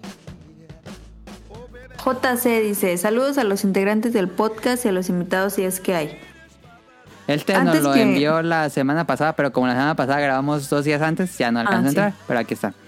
Dice, antes que nada, felicidades por los 600 programas. Mi parte favorita de su podcast es la comunidad tan bonita que han formado y cada vez creciendo más, con tantos invitados y animando a gente a crear su canal de podcast. No, nunca hemos animado a la gente. No. Este, esta semana jugué las nuevas pistas de Mario Kart y qué perrón, nos Están faltan esas muy pistas. buenas. ¿Ya las tienes? ¿Ya? Ah, ¿no tú no las tuviste? ¿O sí? Sí, No. tuviste. Están buenísimas. Bueno, no todas están buenísimas, pero hay unas que están muy buenas. Mañana no, hay que jugarlas. Si quieres, jugamos de cuatro. Ahora. Eh, y qué chula la de Yoshi y el estado de. Waluigi. Híjole, se ven buenas. Se ve que le metieron mucha atención a tanto al detalle. También probé el demo de Resident 4 y nada que decir, más que ya lo tengo preordenado. Ah, entonces sí le gustó. Dice, postdata, también odio Inuyasha. Ok. Lo mencionamos en el pasado que no nos gusta Inuyasha. Que Daniel decía que no le gusta Inuyasha porque me copió en, lo- en mi opinión. Aunque él nunca consumió Inuyasha. No, nunca en mi vida vi Inuyasha. Tu No novia no, no, consumió personaje. Inuyasha porque era muy común. O bueno, tengo yo la idea de que era más. Que, que le gustaba más a las mujeres. Que. Ah, es Pero no sé si. Mi novia esta chiquita no le alcanzó, no le tocó Inuyasha. ¿No tocó Inuyasha? No. Pero es de 2000. No es tan viejo Inuyasha. Desde el 2000. Sí, de mediados cuando daban, ¿te acuerdas cuando daban el Caballero del Zodiaco en Cartoon Network? Ahí fue Inuyasha. Sakura Card Captors. No, no le tocó. Ella no le tocó, es en serio. Ok, ok. Ella, Ah. no, aparte, ella no tiene mucho que ver anime. Ella tiene unos dos años. Ah, es nueva iniciada en el anime. Ya se la pasa viendo anime más que. Más que otras series live action. ¿Qué, Daniel? El que voy a pecar de otaku, pero yo siento más satisfactorio, no sé si satisfactorio, más, más fresco consumir anime, porque son historias que no ves en las series de live action, como que yo ya me enfadaron las series live action y siento que en el anime tengo ideas más frescas, pero por eso creo que entiendo a la novia de Daniel de por qué yo siento que consumo muchísimo más anime que otras series. No sé si ya le pasa lo mismo. Sí, no, a ella le gusta ver este. Los fines de semana luego se pone. Se encierra ahí en el cuarto a ver anime y ve. hasta una serie completa. Ajá, en una sentada. Y consume. mm, Digo, esto ya es muy específico, pero. eh, consume anime actual o también consume anime viejito o, o le o estaría dispuesta a, a ver anime más viejo porque luego también eso es como un estigma que tenemos de que a la gente no le gusta el anime viejo y creo que el anime No, viejo es eso muy sí, eso sí es cierto, ¿eh? Sí, hay mucha gente que no le gusta anime viejo, que dice, ah, ya se ve bien feo el dibujo. bueno. Ajá. Pero no, sí, le gusta actual y viejito, no, no le molesta. Ok, ok, ok, está bien. Nos escribe Cadasco. sal- esto también lo envió Cadasco la semana pasada, pero como habían grabado antes, no, no me alcanzo a entrar. Eh, saludos, señor Don Podcast Beta. Muchas gracias por todo el esfuerzo Ah. que le ponen al show. Se nota el interés y amor por los videojuegos. Me han dado muchas horas de entretenimiento, más los últimos meses donde los escucho mientras quito pelos de los lavabos, mi trabajo de medio tiempo en Japón. Me han dado muchas horas de entretenimiento, más los últimos meses donde los escucho mientras quito... Ah, no, ya lo dije. Me- no me quiero esperar otros 600 episodios para darles las gracias, así que gracias. Eh, y nos puso como de, de este tema, el mejor periférico, era el cargador del primer Game Boy para conectarlo a la corriente de la casa y ahorrarme millones en pilas. Que yo no sabía, fíjate, yo no sabía que existía este eliminador en su momento. Porque pues cuando yo era niño, pues no me compraron un Game Boy porque gastaba mucha pila. Y mi papá me dijeron, no, ese aparato no porque gasta muchas pilas. Te compramos los juegos que quieras en... Bueno, no los que quieras, pero te compramos juegos en las otras consolas que tienes, pero Game Boy no te vamos a comprar porque gasta mucho en pilas. Yo no sabía que existía ese aparato. ¿Cuál? Es un eliminador que lo conectas a la luz y juegas Game Boy sin las pilas. Ah. Si quieres leer que sigue, cara. Va, nos dice Ela. Periféricos adicionales a la consola sí fue algo con la que nunca estuve en contacto mucho. No sé si cuente, pero lo más cercano fue la luz que le podías poner a la Game Boy Advance, ya que no tenía luz propia, entonces esta ayudaba a jugar por la noche o lugares oscuros. Saludos y espero que tengan un gran fin de, fin de semana. Gracias a Ella, gracias a Casco, No lo gracias a JC. Que la lámpara del Game Boy Advance. Ajá. Es que fíjate que nosotros, curiosamente, que se relaciona con lo que acabo de decir. No, no lo compramos, sino que nosotros, Tonal y yo lo compramos con los ahorros. Compramos el Game Boy Advance SP porque ya tenía pila recargable, ya no ocupabas pilas desechables. Entonces, ese fue nuestro primer Game Boy porque ocupaba ya, ya lo podías conectar a la luz. Básicamente por eso tuvimos un Game Boy Advance P. Y lo que tenía el Game Boy Advance P es que tenía la pantalla retroiluminada. Entonces ya no ocupabas ponerle una lámpara. Porque era oscurísimo jugar un Game Boy Advance si no tenías una fuente directa de luz encima de él, ya sea el sol Es o una lámpara. Era imposible jugar esa cosa. Les digo, eh, verdad. Yo, bueno, lo jugaba con un amigo, la Advance, pero sí era cosa así súper oscura. Y por eso nosotros nunca tuvimos la lámpara, claro, porque ya tenía la pantalla, la lucecita. Ah, ok. Pero si antes vendían muchas lucecitas. ¿Cuál Fue la que dijo Daniel, que se encontró tirada. La que encontró tira- tirada, Daniel, ¿servía? ¿Y si servía? Ah, sí servía. Entonces a alguien se le cayó. Sí. Eh, ya dije que en la primaria me la encontré era moradita. Pero ¿esa qué se conectaba? ¿O de, de qué se alimentaba de la luz de energía? No me acuerdo, como que me acuerdo que se conectaba al a al Advance o al Game Boy Color, pero no me acuerdo bien dónde. Pero usabas más pila, me imagino, ¿no? Ay, no me acuerdo. Porque por la consola usaba las pilas, pues entonces me imagino que se debía de alimentar de las pilas, entonces te consumía el doble, yo creo, las pilas. Sí, ajá, yo creo que se alimentaba de las pilas. Sí, estoy casi seguro. Sí, debe ser. Nos dice Mira, Jesús aquí está, aquí está. Sí, se A ver. conectaba en la parte de arriba así. Del Game Boy Advance. del... ¿Y cómo? ¿Había una entrada algo así? Bueno, Sí, no sí, importa. el Advance era una entrada arriba. Ok, donde ok. se cargaba, creo. Ah, ya. Sí, tiene sentido. Ah, nos escribe Jesús. Yo no era tan fan. Creo que solamente la Guncon del Play 1 servía para Time Crisis y Resident Evil Gun Survivor.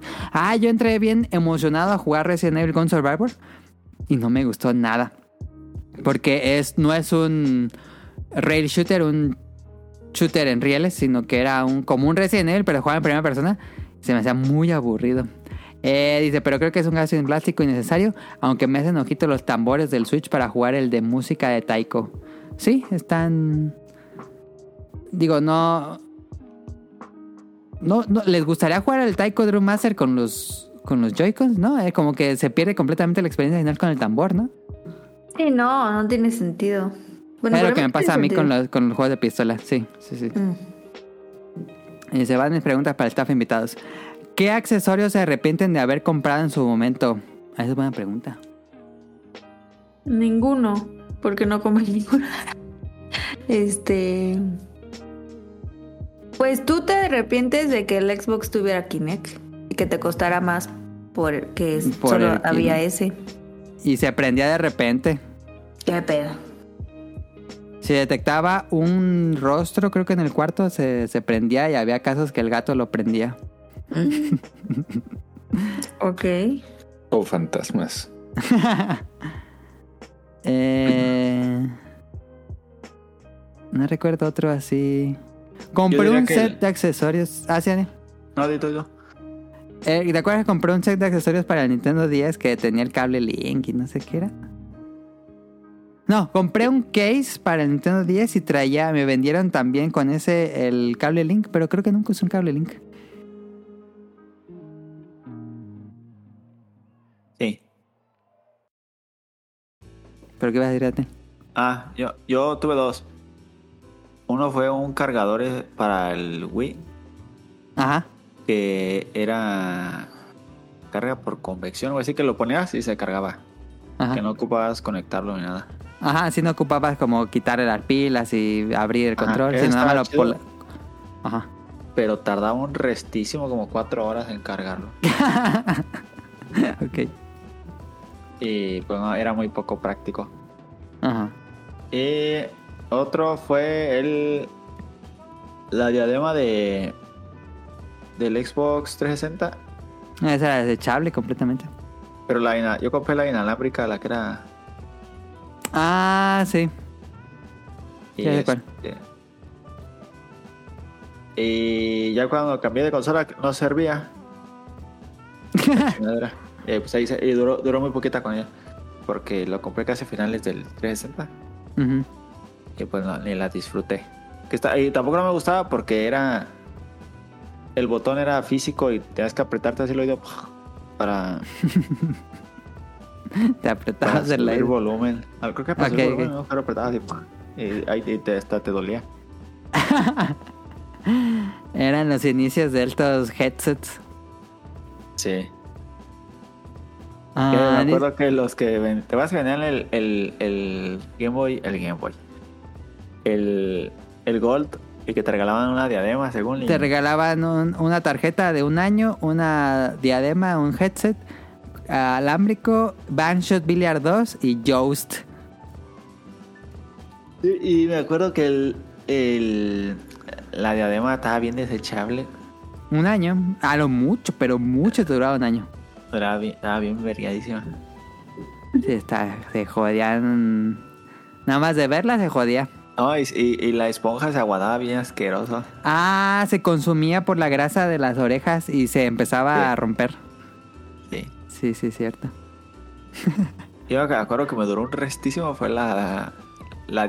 Bueno, el, el audífono que traía el Play 4. Ese todavía lo tengo. Ese sí me duró un buen. Ese todavía lo tengo y según yo sirve perfectamente. Ah, ¿Tenían el volante de Mario Carrito para el Wii? Pues ya Caro dijo que sí. El de Topperware, yo decía el, el volante Topperware. Estaba bien bonito. Yo nunca jugué con ese, la verdad. Yo sí. Pero lo regalaban con el Wii, con el Mario Kart Wii. Ese no, no tenías que comprarlo aparte. Te lo ven. Fue la mejor caja. consola porque ya traía juego, traía varios aditamentos para el control. Estaba hermoso. Dice, ¿qué opinan de cuando los juegos traían los lentes 3D como en el juego Rat Racer de NES y que no servían bien? Nunca me tocó, ¿eh? Yo eso sí, nunca me tocó. Recuerdo los lentes 3D que eran uno, un ojo azul y un ojo rojo. Y yo compraba, bueno, mi papá me compraba la revista que se llamaba Dinosaurios. Y eran revistas mensuales que te traía información de dinosaurios como una especie de, de enciclopedia. Y noticias y hallazgos y todo eso. Y tenía hojas de blanco-rojo, entonces es- lo veías y se veía en 3D el dinosaurio. Estaba interesante, pero así que la gran cosa no.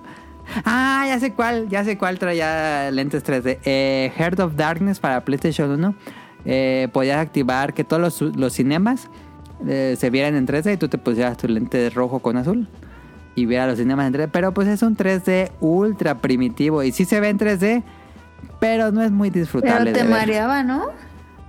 No te mareaba, pero era cansado. Sí, sí Sí. era cansado. Sí, sí. Ah, dice... ¿Consideran como accesorios los amigos? No, yo no. Pues está como en una línea gris.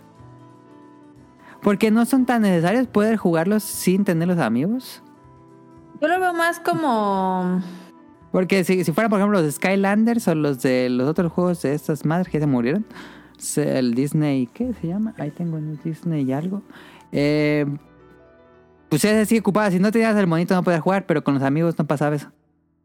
Yo creo que son más como figura de colección que traen el plus de agregarte algo al juego, Sí. pero no como un accesorio a la consola. Los amigos en específico yo creo que sí, que sí no entran como accesorios. Ujú. ¿Qué opinan de esos juegos que te obligan a tener el accesorio para tener la experiencia completa? El Kinect. Pues actualmente serían los juegos de carrera. Si quieres jugar alguna experiencia de simulación real, pues si no tienes un, como un volante, pues no. Pero los juegas porque quieres. Pero yo siento que es muy raro la gente que la juega porque quiere, sino que yo siento que eso sí ya está muy de nicho de... Pues ¿De si quiero el volante. Ajá, Sí. es muy de nicho. Dice, ¿creen que tengan oportunidad de nuevo alguna pistola para juegos shooter como en la época del PlayStation 2 Dreamcast? Pues mira, mis, mi, todas mis ganas sería que regresaran los rail shooters, pero ya se ve muy difícil. A mí me encanta, me encantaría tener eh, la pistola y todo eso, pero pues bueno, no, no, no. Me gustaría que tuviera oportunidades, pero no creo la verdad que tenga un regreso. Ah, ¿Qué opinan de esos juegos que tienen que quieren tener como accesorios adicionales o un plus una app en el celular como para integrarte en el mismo ejemplo Dungeons and Dragons en papel lápiz y su app? Saludos y abrazos. ¿Te acuerdas Daniel que estuvo la moda que duró como dos años que ocupabas la Companion app en un videojuego? La compañía, ¿cuál es esa? Que ocupabas bajar la aplicación Ah, ya, ya, ya, sí, y te veías como el mapa o misiones sin Sí, tener que pues- abrir el menú en el juego. Pues nunca fue útil en ningún juego para mi gusto. No, duró como un año esa moda y ya después todo se murió. ¿Sabes el cual sí me gustaba? ¿En cuál? Eso, no, no, no compañía app, pero algo así era en el. Por ejemplo, en el. En el. Ay, ¿cómo se llamaba este juego de. Stuntman? Algo así. Que te daba las Ah, indicaciones sí, en la- Stuntman. Stuntman. Te daba las indicaciones en la diadema, estaba bien perro. Era una integración muy bonita porque te ponía la diadema e- y en lugar de hablar con alguien, ah, pues él había un narrador que te decía, gira a la izquierda, salto, derecha, o algo así. Ajá, y estaba chido eso, deben de poner más juegos y nunca lo volví a ver. Sí, sí, cierto. Eso se perdió y era una gran... Aumentaba mucho la experiencia. Sí. ¿El DIR no tenía eso? No, ¿verdad? Pues no, nunca me lo puse los audífonos con Dir. Porque DIRT era la experiencia pues, ideal porque en el rally te va... Alguien al lado va diciéndote... Pero creo que no. No, ¿verdad? No, no creo que no. Creo que solo Stuntman lo hizo. Gran juego Stuntman, me gustó mucho. Sí, Nunca a lo tuve, lo renté siempre. Pero lo acabé rentando. Eh, ah, bueno, leo el de Mr. Suki, tú eres el de Rion Caro. Sí. Mr. Suki dice, la desaparición de las memorias de guardado cuentan. Eh, pues se convirtieron en memorias SD, ¿no? Un poquito. Ujú. Yo tuve, dice, yo tuve varias en el PlayStation 1, una carísima de Dreamcast, creo que llegué a ver una del Nintendo 64. Sí, había una del Nintendo 64, había las de PlayStation 1 que eran muy, muy populares porque eran cristal, que este plástico transparente. Eh, y me siento que la que dice de Dreamcast carísima, yo también la tuve, era una que sí estaba cara, pero era una, una memoria de... mm, memory card de tercero, de una compañía de terceros, que traía cuatro memory cards en una, entonces arriba te- le ponías como mover y te tenías cuatro memory cards, en una nada más le movías con un foquito, cuál memory card de una de cuatro. Entonces estaba muy bien, estaba cara, pero en realidad era más económica que comprar cuatro memory cards. Porque el problema del memory card es que le cabía muy poquito. Sí. Les cabía poquito. Ahora sí quieres leer el de... Sí. Dice Ryun Jun, por estos lados los accesorios siguen siendo pan de todos los días. Sí, claro. No por nada, Ori sigue siendo una empresa importante en el medio. Solamente que con la muerte de la mayoría de las consolas portátiles y la integración de muchos de esos aditamentos en las consolas de ahora, pues ya no hay mucha necesidad. Por ejemplo, lupe, lupes, lupas, luces, baterías, bocinas, etc. Serían ya obsoletas, pero dándole una vuelta por un Yoshoba- Yodobashi cámara, por ejemplo, te topas con pasillos de puros accesorios para el Switch y en menor medida para el PlayStation 4 o 5. Sí, esas Yodobashi están buenas, esas tiendas. Hay mucho accesorio. Dice, así que desde mi humilde opinión, pensaría que no murieron, simplemente se adaptaron a los nuevos cambios en cuanto a las consolas.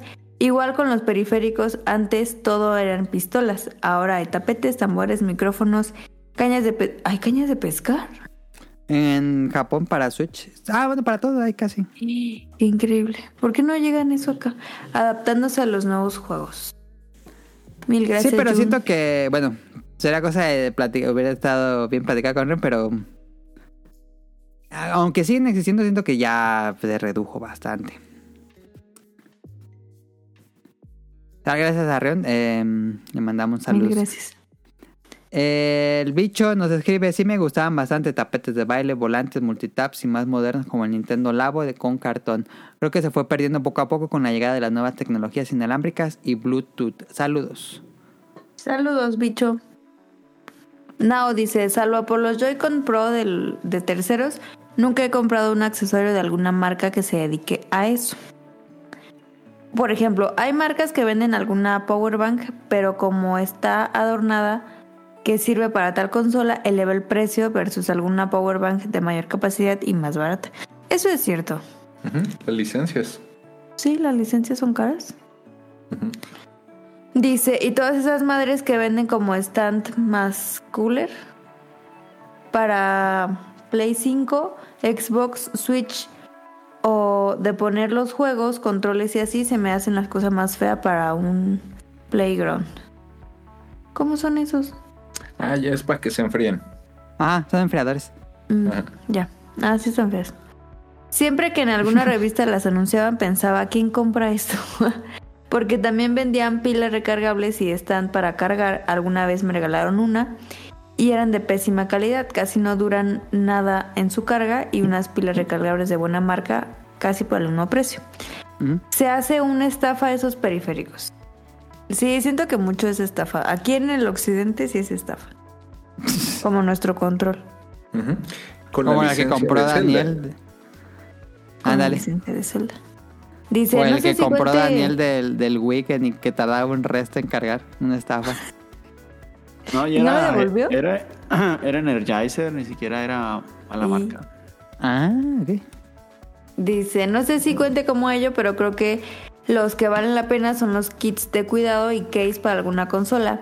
Que tu mica más case o algo más, siento que esos valen la pena porque suelen ser económicas. Sí, porque luego traen el case más el Malamica. como el vidrio templado para la Ajá. pantalla. Eso O sea, sale el bien. paquete. Y ya cuidas tu consola.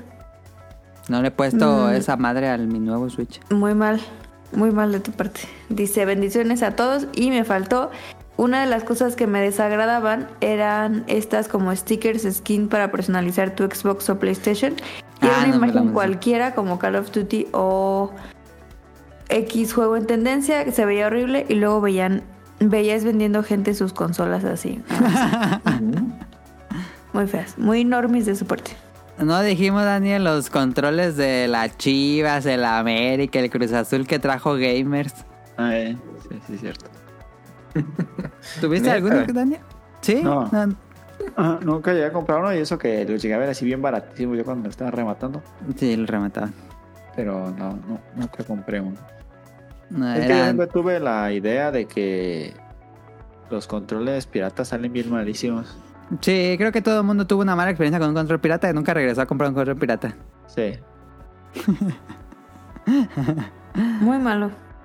El de nosotros no era pirata. No, lo compramos en Sam's. Salió desechable. Ujú. ¿Del Switch? Sí. Sí. ¿Y qué le pasó a ese? Es el que te digo que está drifteado. Ah, ya, ya, ya, ya. Pero no sé, o sea, no jala chido. Ok. Y si era de, de Nintendo, era de Zelda. Solo que Bueno, costaba compraron la licencia de 600 pesos. Zelda, pero era de otra marca. No, era de Switch. No, pues sí es de Switch, pero no es de Nintendo, oficial Nintendo. Es de... Compraron la licencia de Zelda, le pusieron al control, pero la compañía, no sé quién sea. Exactamente. De hecho, ni siquiera vibra ese control. Y, y costó, no sé, 600 pesos, yo me acuerdo. 600 pesos. ¿Y el original cuánto cuesta? Ay, como 1500, ¿no? 1500 por barato. Ajá. Ah, pues sí. Hicimos ahorrar y nos salió mal. Lo barato Perdimos- sale caro. Perdimos 600 pesos. ¿Lo barato sale caro? Sí, Ujú. Sí. eso Te era toca- muy común. Proto. Proto, aquí tengo el audio. Déjalo, pongo. Va. un poco ocupado escuchando todos sus podcasts. Hola chicos del podcast beta, fíjense que he estado un poco ocupado escuchando todos sus podcasts hasta el que voy ahorita en el corriente. Ya llegué al 600, estoy empezando el 600 y este siempre me quedo pensando en hacerles una pregunta, pero pues ya están los temas ya están pasados, ya son de tres y hace cuatro podcasts, pero ya como que ya voy más al corriente, así que voy a participar en el día de hoy, ojalá sepa poner mi comentario rápidamente para hablar de este aditamentos para las consolas, controles, etcétera.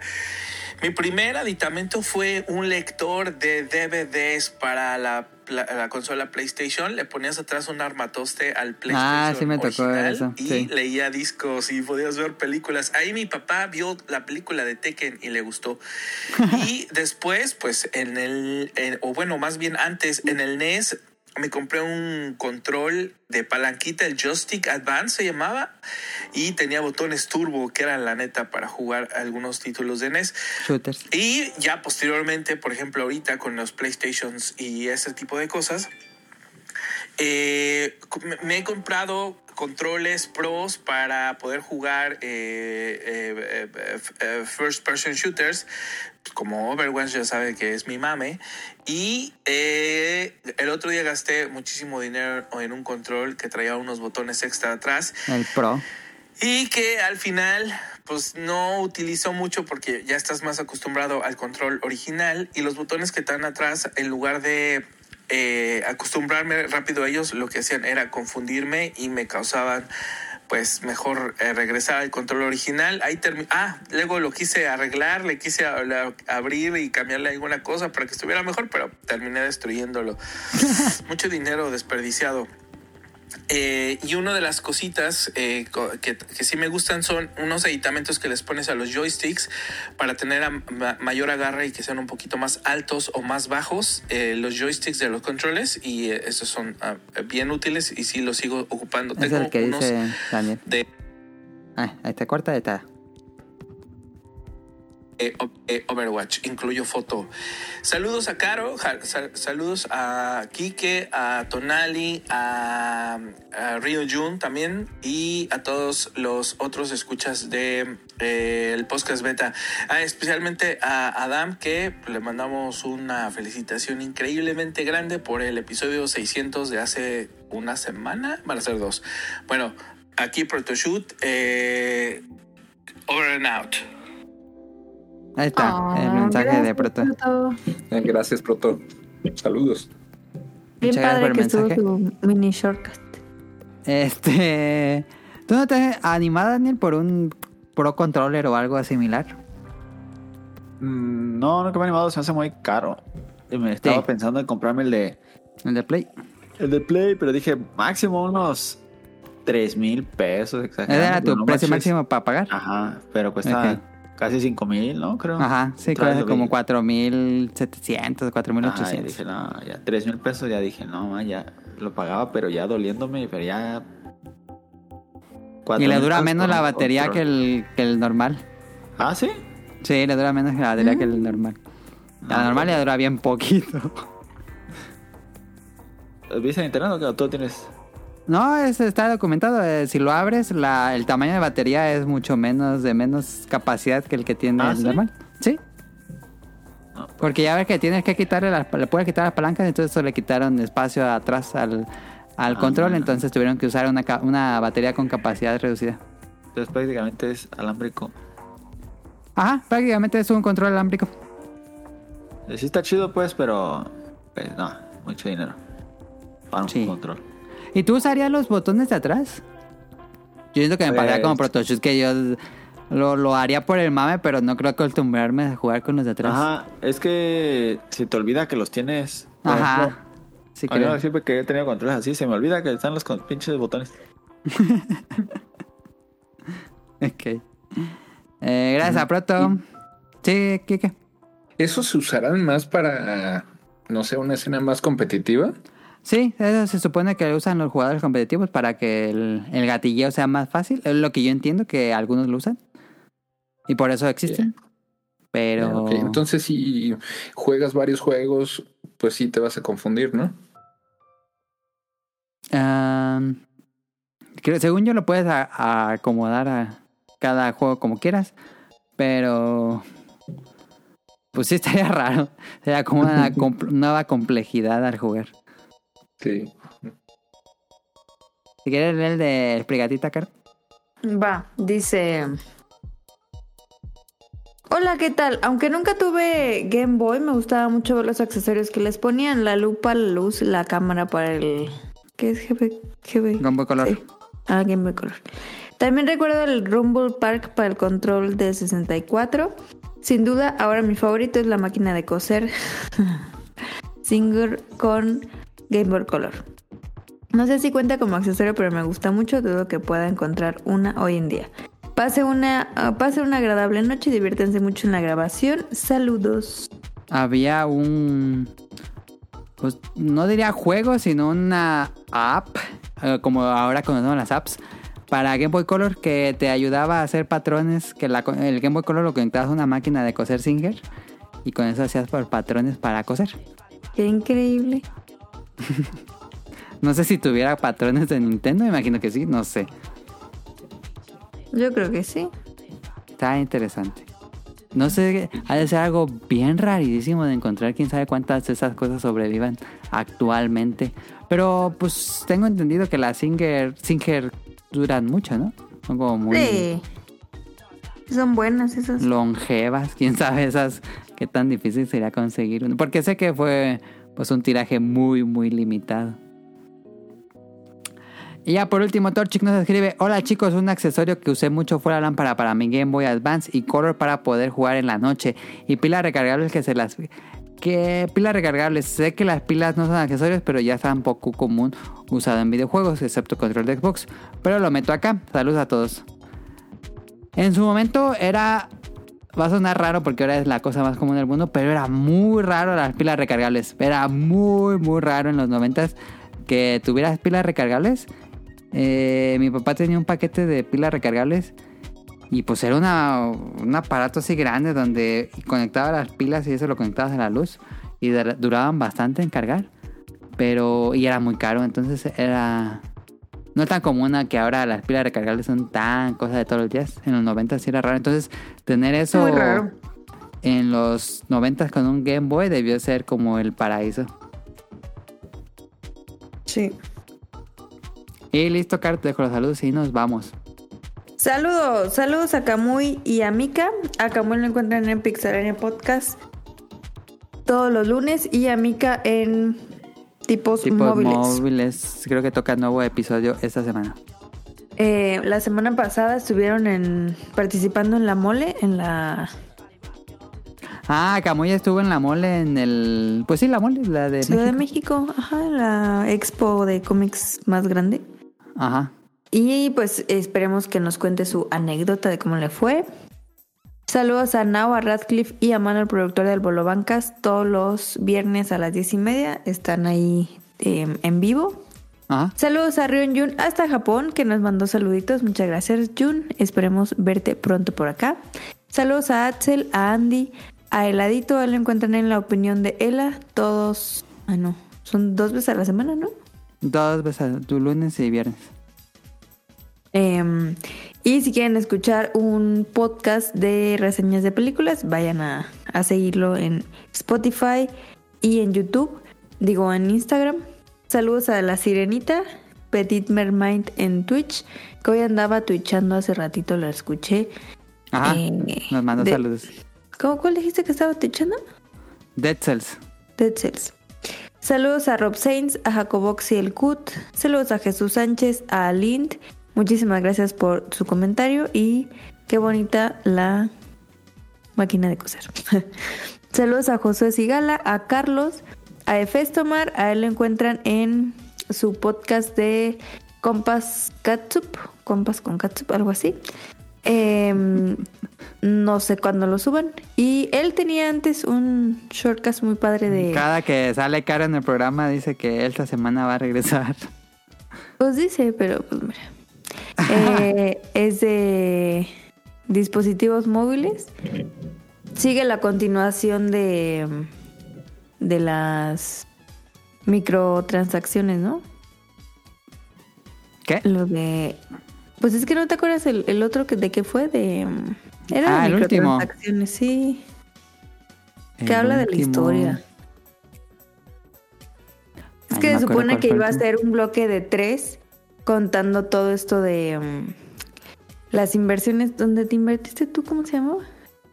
¿Bitcoin? Las bitcoins y de dónde salía toda esa historia. Ah, ándale, las criptomonedas.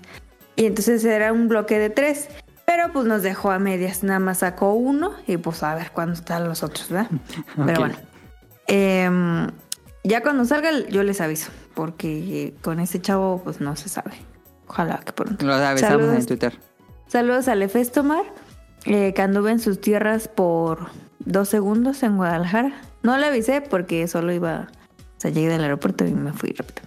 Saludos a ¿Pero fuiste a Guadalajara o fuiste a León? Es que de regreso de tomé el vuelo de Juárez a Guadalajara Ah, ya. y del ¿Y de aeropuerto me moví al no, del aeropuerto me moví a la central y de la central a Morelia. ¿Pero de ida no fuiste a León o algo así? Sí, de ida a León y de regreso a Ah. Guadalajara. Ah, en León no vive la sirenita. Ah, no manches, es cierto, no le dije. Bueno, es que también, pues así. Nada más era pero- de, ah, llegando al aeropuerto y ya. No es Ajá. como que fuiste a la ciudad. Sí, no. Saludos a Protoshoot, muchas gracias por tu audio. Eh, saludos hasta allá, a tu perrito también. Saludos a Eric Muñetón, al señor Suki, a Gerardo Olvera, a Oscar Guerrero. Saludos a Mauricio Garduño, a Game Forever, a Gustavo Mendoza, a Gustavo Álvarez. Hay muchos Gustavos aquí. Saludos a Andrew Lesink, a Marco Bolaños, a Vente Madreo. Saludos al Quique Moncada. al doctor Carlos Adrián Katzerker, a Cadasco, hasta Japón, a Helter Skelter. Saludos a Daggett de la presa de Daggett y al Yuyos. Ah, el Yuyos. Y eso sería todo por nuestra parte. Recuerden seguirnos en arroba podcast beta en Twitter. Nada más tenemos Twitter. Eh, y si quieren suscribirse, ya sea en Apple Podcasts, iBooks o Spotify.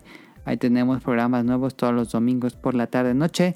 Y en langaria.net tienen noticias de videojuegos, el Tel Showtime Podcast. Y está el podcast beta. Ahí pueden descargar todos los episodios. Eh, y eso sería todo. Muchísimas gracias a Daniel. Que regresó. Ah, no, pues sí, nos acompañó el 600, ¿es cierto? Regresó Daniel. Eh, gracias a Kike y también gracias a Caro por acompañarnos nuevamente en este podcast beta. Nos vemos la próxima semana. Va. Gracias, nos vemos.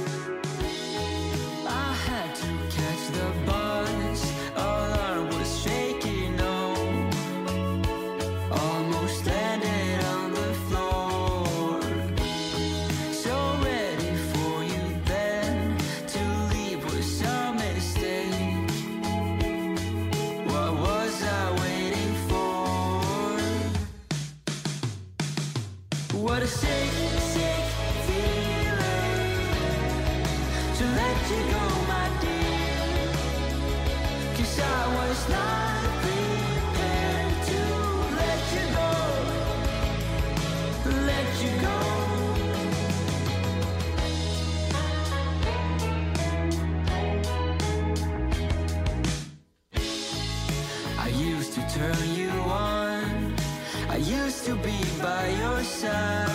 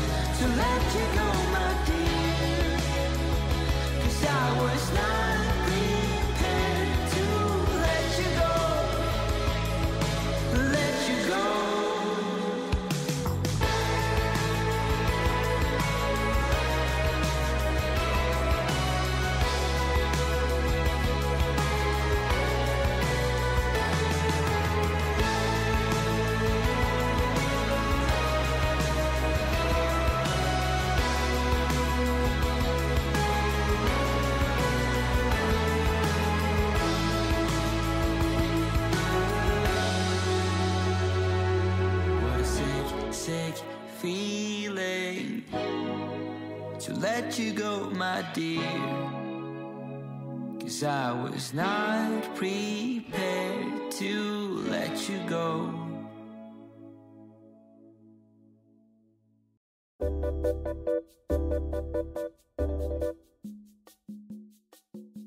Ah, pues, este, hagan de cuenta que, mm, pues que me fui a Ciudad Juárez, ¿no? Van a decir, ¿y por qué te fuiste allá?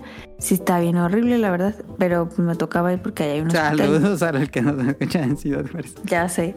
Entonces, este, pues me tocó ir para allá, ¿no? Es un pedo irte a Ciudad Juárez, me tardé muchísimas horas en llegar, pero bueno.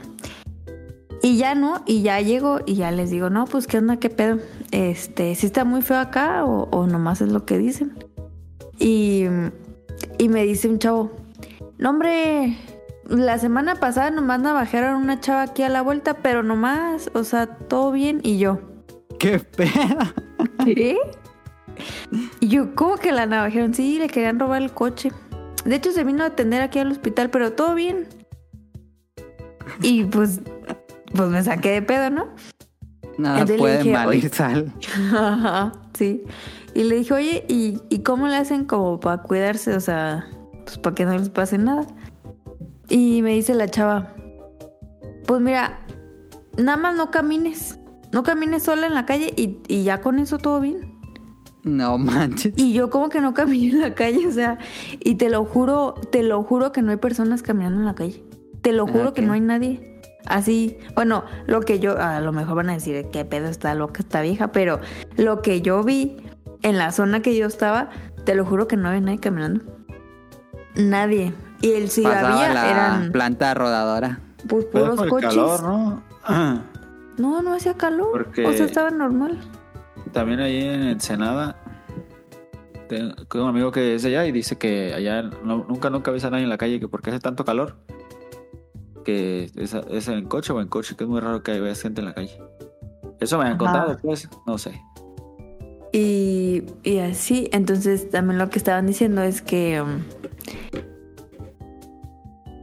pues lo común es que en, la, en los pasillos del hospital, en las habitaciones tengan como el nombre o las iniciales del nombre del paciente y del doctor para que tú sepas que está abierto o que está, o sea, que está ocupado o no.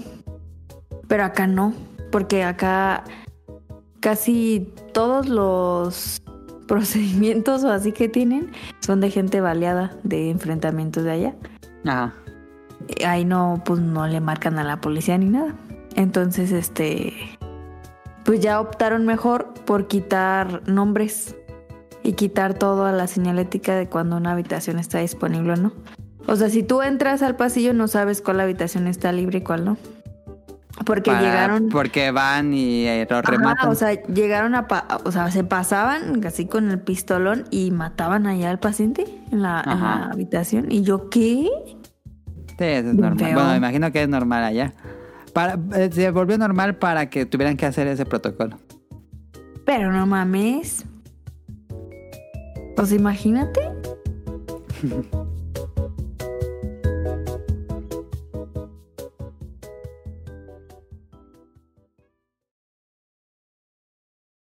Good luck.